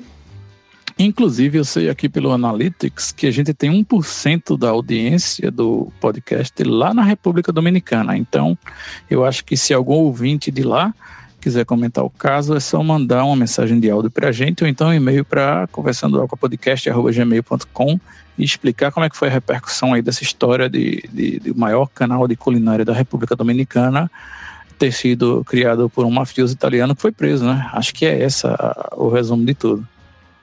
Sou só eu que estou achando essa chuvinha numa sexta-feira à noite providencial para ver se o povo fica em casa. Acho que São Pedro mandou de encomenda. Eu tava achando isso mesmo bom, só que essa hora o povo já tá na praia, em Gravatar, enfim, vários lugares onde a gente não sabe se está chovendo. Infelizmente, os únicos trouxas que devem estar isolados totalmente nas suas casas com uma pequena parcela da nossa bolha é a gente. Amiga, da minha casa eu escuto o barulho do faca. Não tem mais música ao vivo no bar do lado, que tinha música ao vivo, mas foi proibida, né, pelo governo. A gente não escuta a música, mas eu escuto o zum zum zum da galera conversando. Creia. Eu creio. Eu creio em tudo, atualmente. Minha gente, esqueci de avisar, mas eu assisti aos quatro episódios do documentário Allen vs. Farrell, que é o documentário, não é produzido aí pela filha de Woody Allen e Mia Farrow, a Dylan Farrow, relatando as escrotices do Woody Allen, além obviamente dele ter seduzido e casado com a filha adotiva, que isso já é outra história, entendeu? Mas a Dylan Farrow é uma filha que foi adotada por Mia Farrow e Woody Allen. Enfim, se vocês não têm coragem de assistir ao de Michael Jackson, corra desse também, que o nível é o mesmo, se não mais escroto. Não tive coragem de ver o número um e não terei coragem de ver o número dois. Eu tô correndo de bizarrice. Já basta essa questão do, da morte do menino, do enteado do vereador Jairinho do Rio de Janeiro. Que, meu irmão, que história trash. É muito triste. O sadismo humano produz monstros inimagináveis. Não, inclusive sobre essa história de assistir, é, Seven me ensinou que você não deve assistir qualquer coisa, porque tem coisa que não vale a pena, tá ligado? Por exemplo, Dançando no Escuro. Nunca assisti aquela merda, porque a galera falava, porra, vai assistir, é massa, é lindo, chorei uma semana. Ah, vai se fuder, velho. Então, assim, tem coisas que realmente você não deve assistir. É muito importante você saber triar essa coisa na sua vida. Pois é, quando a pessoa diz assim, chorei muito, eu já corto, entendeu? É, quando o William diz que é bizarro, e na curadoria de bizarro, William Paiva, e é bizarríssimo. Então, assim, já vai no corte, já não sei nem mais nem o que foi que ele falou que ele viu. Já, já esqueci. Fred, tu me lembrou agora da minha experiência com Dançando no Escuro, né? Eu não sou essa pessoa que se alguém disser, ah, chorei no filme, eu deixo de ver, de jeito nenhum. Até porque eu, eu quase não choro no cinema, eu quase não choro com filme. Eu não sou essa pessoa, é emotiva demais. Mas eu estava zapeando a TV um dia na minha licença maternidade de Dante, bebezinho, filhinho pequeno, aquela coisa toda. O menino mama de madrugada, não dorme direito, você troca o dia pela noite e lá vai. Eu estou zapeando ali a TV, acho que está passando no Telecine. Dançando no escuro, eu fiz, eita, aquele filme de Las von Trier que eu não vi, eu adoro ele, eu tinha visto tudo dele. Era eu que tinha visto tudo dele. Era para eu saber que não tinha como ser bom, não tinha como ser bom naquele momento. Mas eu não tinha o que fazer, fui lá assistir Dançando no Escuro na minha licença maternidade. Eu tive depressão pós-parto, eu estava super sensível, eu tive vários problemas de parto, eu quase morro. Resultado, eu fui assistir Dançando no Escuro nessas circunstâncias. Meu irmão, eu chorei uma semana e eu vou dizer, viu? Quem mais chorou uma semana nesse filme fui eu. Aí a pessoa que chora com comercial de margarina faz o quê? Não assiste. Já eu que estou sextando agora, né? Tipo, que já é sábado. Estou aqui acompanhando vários bilhares de áudios que eu já havia perdido e pensando que eu gostaria de assistir Dançando no Escuro de novo, porque faz muito tempo que eu assisti. E eu assisti e achei. Eu, eu fui dessas que disse que é arretado e chorei uma semana. ah, pelo contexto. E somado a isso, me lasquei todinha com Living Neverland, o documentário da HBO de Michael Jackson, né? Chute na caixa dos peitos. E agora estou um pouco no cagaço, ou no piscaço, ou no remelaço, sei lá qual, de assistir esse de Woody Allen, só que menos, muito, muito, muito menos do que o de Michael Jackson, por exemplo, porque eu, eu era muito, muito fã de Michael Jackson. E eu até hesitei agora, porque eu não sei nem dizer se eu continuo sendo do artista, porque ele é foda, porque ele foi uma vítima punk do caralho também, além de ser abusador, mas. Bem, está muito difícil considerar tudo isso que está acontecendo aqui agora, nesse momento desse podcast, e eu só queria participar um pouquinho antes da nossa, do nosso encerramento amanhã, onde estarão todos bêbados. Aguardo. Eu me lasquei porque achei que ia ser a minha última consideração de encerramento, mas é, preciso fazer outra. Moretti, um, que fantástico que Las Von Trier lançou apenas Dançando no Escuro. Nessa época, para você ter o tesão de querer assistir um filme porque era de Las Von Trier. Porque não era ainda anticristo, tá ligado? Cesse, jamais, jamais vi Anticristo. Porque não tive coragem mesmo, porque quando eu vi as matérias a respeito do filme, eu disse: olha, esse aqui eu vou pular. Porque eu acho que também tem isso, né? Tem coisa que a gente tem que dizer assim: ah, não dá para mim, não vou me forçar, não preciso disso. Mas eu vi toda, todo o restante da obra dele que estava disponível. É, eu gosto muito, é um autor que eu gosto muito. Eu gostei muito de Europa, eu gostei muito de é, Breaking the Wave, né, Ondas do Destino. E é um cinema que me interessa demais, é uma maneira de filmar que eu adoro, eu acho Dogville genial, entre outros, assim, eu, eu realmente, eu sou fã dele. Eu gosto muito do cinema daquele lado do mundo. Tem um autor também polonês chamado Kieslowski. Bom, da Dinamarca para a Polônia tem uma diferença gigantesca. É como eu dizer que o cinema argentino parece com o brasileiro. Mas enfim, tem um jeito de narrar, tem um jeito de contar a história daquele lado do mundo que me interessa muito. E tem um cineasta polonês chamado Kieslowski que tem uns filmes que eu amo também. Ele tem, e já que de vez em quando vai e volta, a gente toca no assunto Bíblia aqui, Kieslowski tem uma série que ele fez para TV polonesa chamada Decálogo. E a partir dessa série ele fez dois longas. Essa série é uma série de curtas. E a partir dessa série ele fez dois longas. Um se chama Não Matarás e o outro se chama Não Amarás. Não Amarás é um dos melhores filmes que eu já vi na vida, junto com a dupla vida de Veronique, que é outro filme de Kieslowski, que até hoje também é um dos meus filmes favoritos. Então eu tenho uma curiosidade natural por esse povo. Gente, eu queria pedir licença para voltar bastante no assunto. Vocês lembram que lá no começo dessa, da semana a gente falou, eu falei para vocês que eu tentei mostrar os filmes clássicos aqui de Sessão da Tarde, né, da década de 80, 90 para meus filhos, sem obter qualquer su sucesso, eles não prestaram atenção nenhuma. Ontem à noite eu descobri a cura para isso. E ela se chama Forrest Gump. Eu não entendi qual é a parte da cura. Me explica melhor. Eles gostaram de Forrest Gump?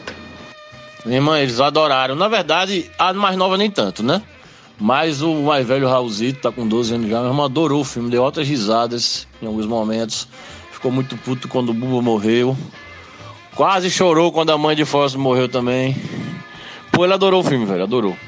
Então aí eu reputo isso uma cura, né? Porque os outros lá, os Goonies e tal, Rápido Domínio Dourado, as outras paradas aí, ele não, ele não curtiu, não prestou atenção nenhuma. Paulo, se já fizer tempo da primeira tentativa, talvez seja um momento de uma segunda tentativa, porque Goonies é um filme genial. É impossível a pessoa não gostar. Eu acho que talvez ele fosse muito novo na primeira tentativa. Que massa, Paulinho. Se bem que eu, eu quando tu falasse Forrest Gump, eu fiquei pensando assim, para mim já dentro do meu conceito já é um tipo diferente de clássico, é um clássico de outra geração também, né? E Moura, eu sou apaixonada por Krzysztof Kieslowski.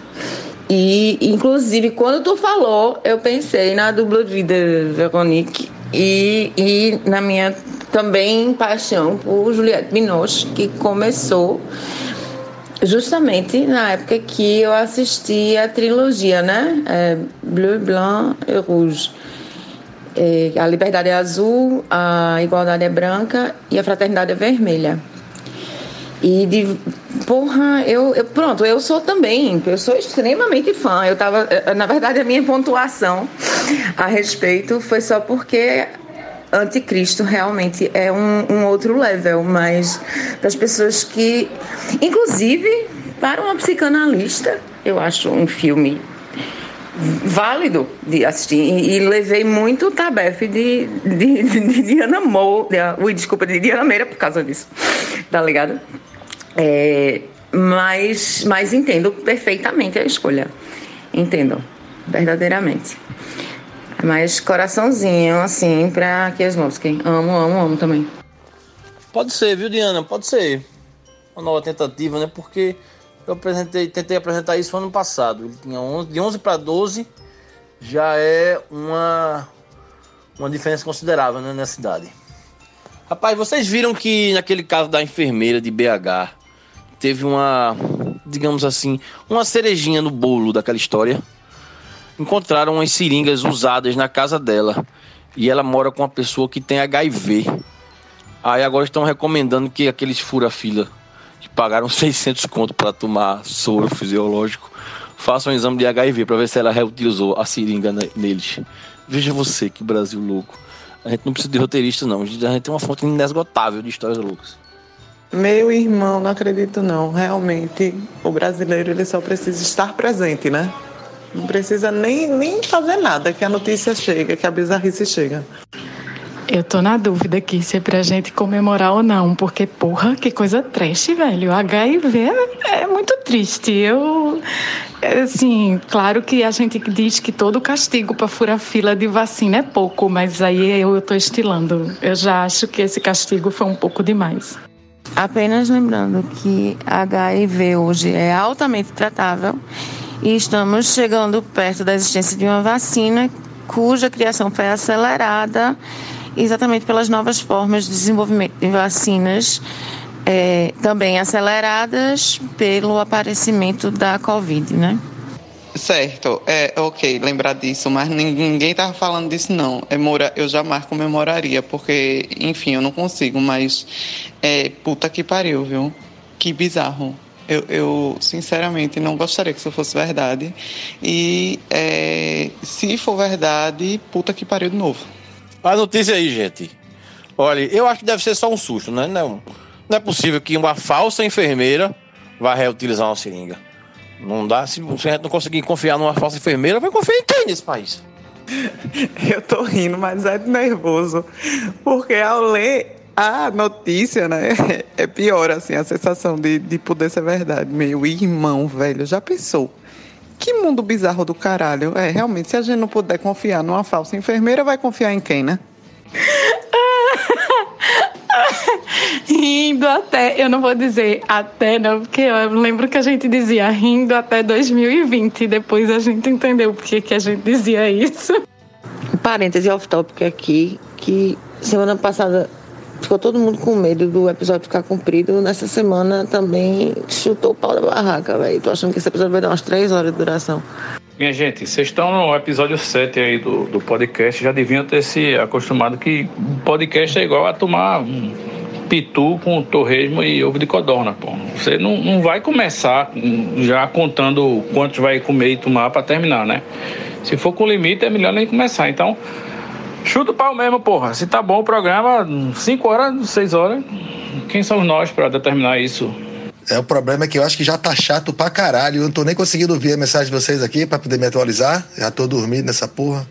Não, pô, é isso aí. Eu acho que eu acho importante esse, esse boost final, essa animação que deu. Acho que a Cecília conseguiu dar essa animada na galera com esse, com esse sextou que já foi sábado aí na madrugada e pessoal tava alerta aí e discorreu sobre o assunto. Eu acho importante.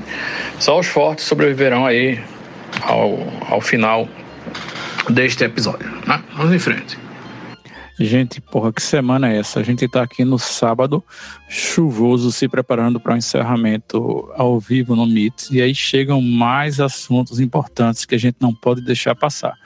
Né? O, o que apareceu agora na minha frente é que a Fundação Cacique Cobra Coral, para quem não conhece, é uma entidade científica científico esotérico, segundo eles se denominam, e que tem contratos com diferentes frentes da sociedade, como governos, realizadores de eventos musicais, esportivos, e, e eles alegam que tem o poder místico de manipular a meteorologia e controlar se vai chover ou não, se vai ter muito vento ou não, e aí viabilizar os eventos ao ar livre.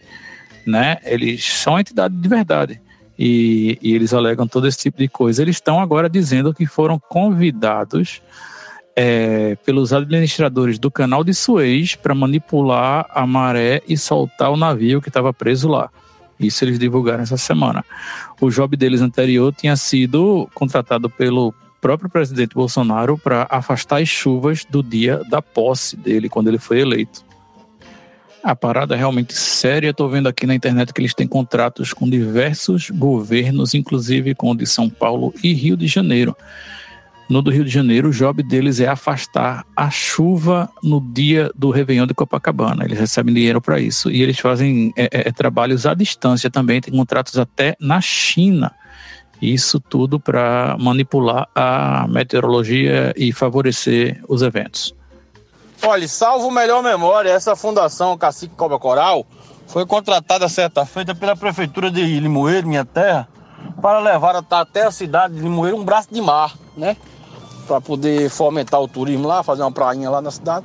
Me parece que até o momento não, não, não tiveram sucesso com isso, não. Pô, Paulinho, você falando aí de Limoeiro e falando de braço, eu, eu queria pedir para você comentar aqui para os ouvintes como é que é a história do, do Cristo dos bracinhos curtos que tem lá no, no, no Mirante de Limoeiro, né? Como é que é essa história? Rapaz, mas antes do, do, do, bracinho curto aí, só para comentar que depois de astrologia e homeopatia, eu não acho essa proposta aí do, da cobra coral tão absurda, não. Eu acho que está bem em linha aí com com que a galera aí gosta e, já consome mesmo de forma natural. Eu tô achando que tá, tá certo, é isso. Tem que contratar mesmo esse tipo de ser importante. Sim, bem lembrado, viu? Há muitos anos atrás, Limoeiro é, comprou uma estátua do, do Cristo, né? Com os braços abertos, tal qualmente aquele Cristo do Rio de Janeiro, né? Bonitão, grande. Mas chegou lá em cima da serra, no topo da serra, para botar a estátua do Cristo. Quando colocaram a estátua, perceberam que ela ia tombando para frente, né? Ameaçando cair em cima da cidade de Limoeiro.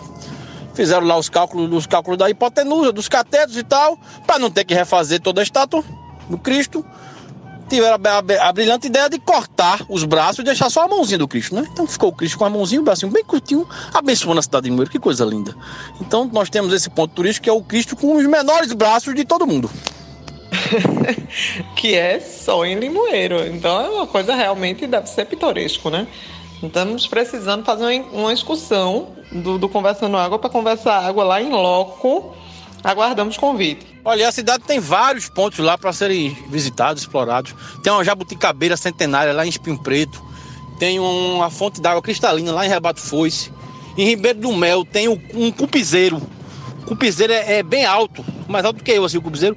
E diz que as larvas do vagalume botam lá os, as suas larvinhas e à noite pisca, parece uma ave natal. Coisa linda. Queremos.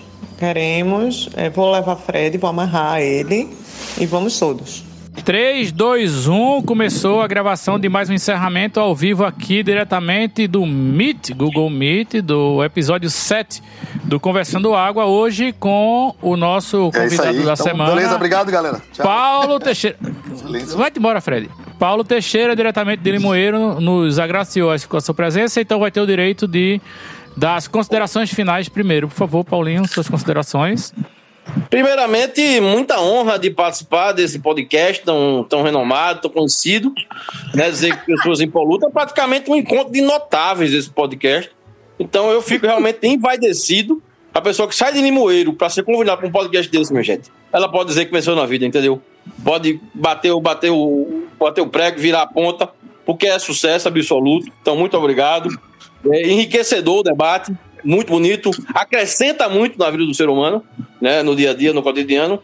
Então só tenho a agradecer mesmo e dizer que estou sempre à disposição, viu? Querendo, intimidade é um caminho sem volta. Muito bem. Respect. Sensacional. Quem quer continuar aí nas considerações finais? Bora, ah, eu Fred. Posso falar. Eu, eu, eu posso falar. Eu, eu quero dizer que eu adorei a participação do Paulinho. Acho que Paulinho pode ficar aí se quiser não ir embora ficar mais um pouco, a porta está aberta, intimidade realmente o caminho sem volta.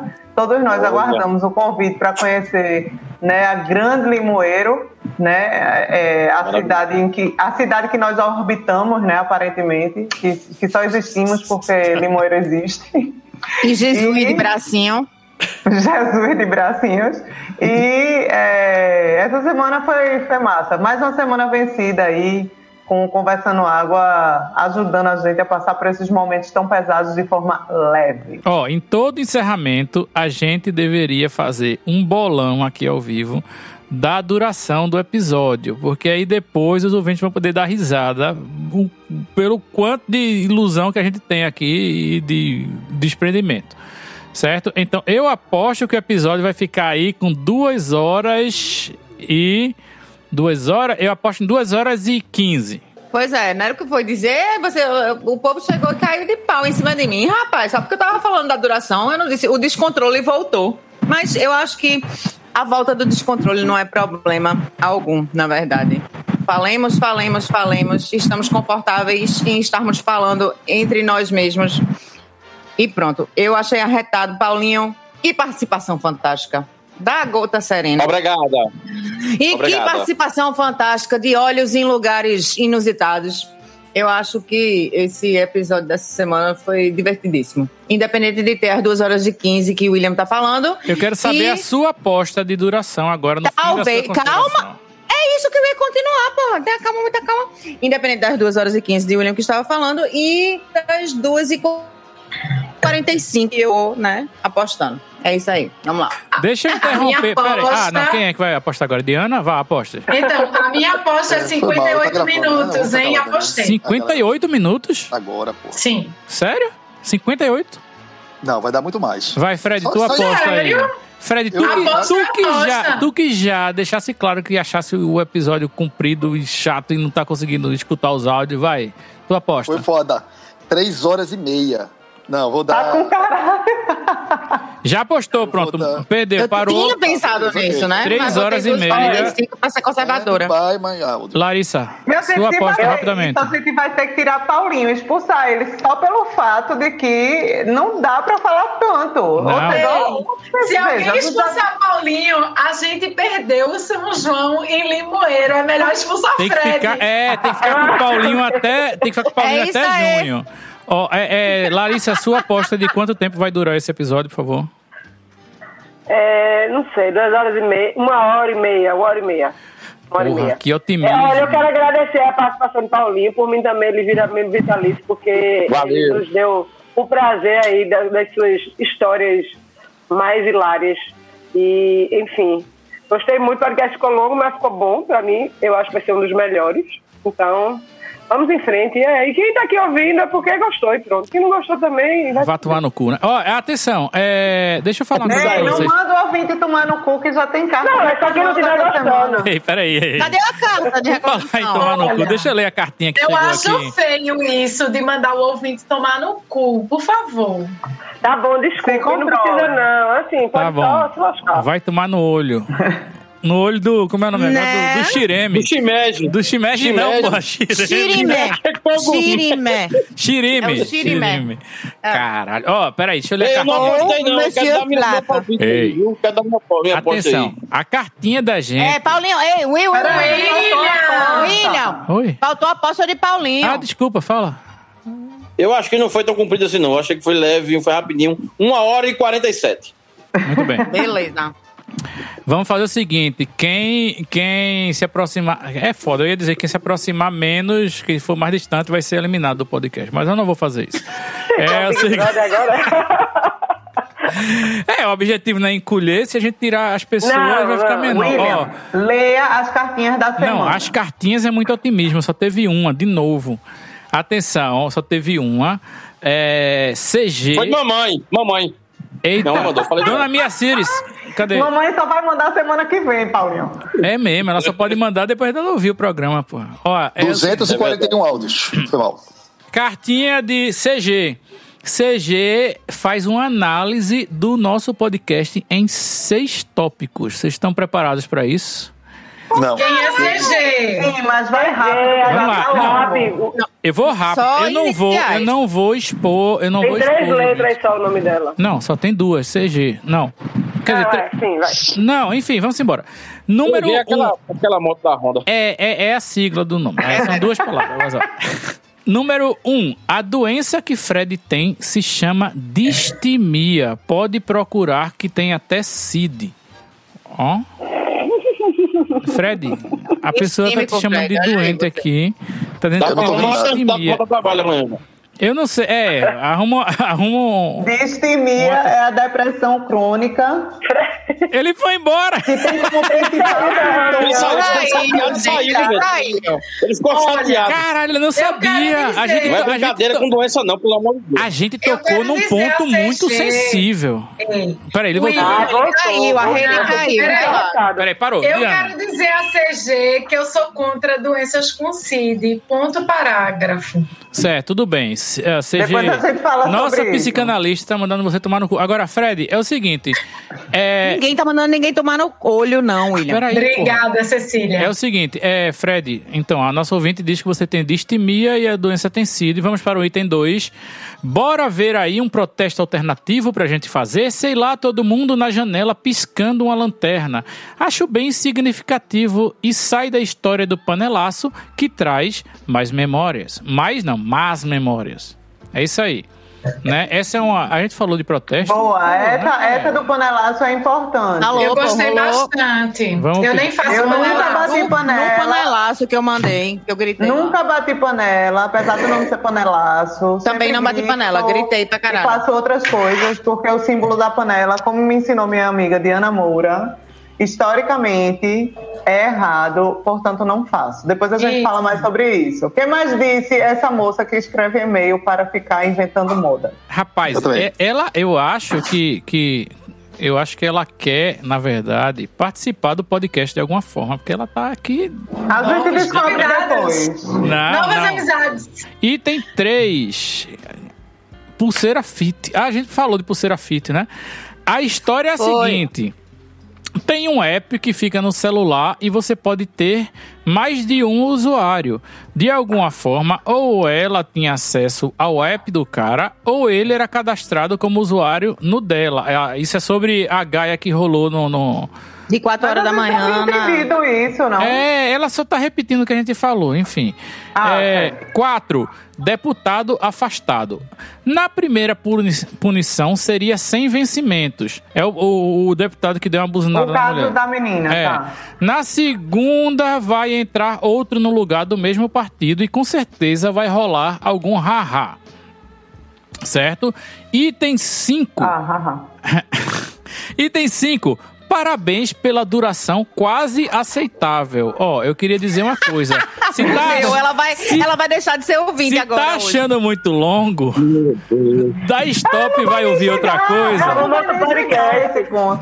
Vai ouvir outro, rapaz. Que. Oxi, tu quer. Amiga. Muito obrigada, CG, por todas as suas. Calma, calma, calma, calma. Ainda tem mais? Não, tem o último Ainda tem mais item, uma, pô. Que é o revelador, né? CG é a mesma pessoa que mandou a outra cartinha que disse que ficava ouvindo a gente, não sei o que, não sei o que lá, que eu chamei ela de carente e ela disse carente é o caralho. E termina assim mesmo. Tá certa, tá certa. Desse, Arrasou. botou pra- Eu Gostei de CG, viu? ó, que CG, ela podia estar errada até o item 5, no item 6, ela arrasou, ganhou todo mundo. Ela tá, eu voto em. CG Eu pra acho que CG devia participar do Pois podcast. é. Olha, fica Eu aí. voto. É o quê? Chama CG, Dança da Motinha? É, É, CG eu voto. participar uma vez aí daqui. CG. Para É a participar. dança da modinha. Dança da Motinha. É um 125 cilindrada, mano. É, olha aí. CG, 125 cilindrada em você, viu? Um abraço. É, É isso, né, gente? Terminou porque a gente já vai aqui em 12 minutos de encerramento. Vai estourar. Caralho, vocês falam demais, eu não. É. Não, Mora. Então vamos fazer assim. Próxima semana a gente não tem convidado porque é sempre uma semana sim, uma semana não, né?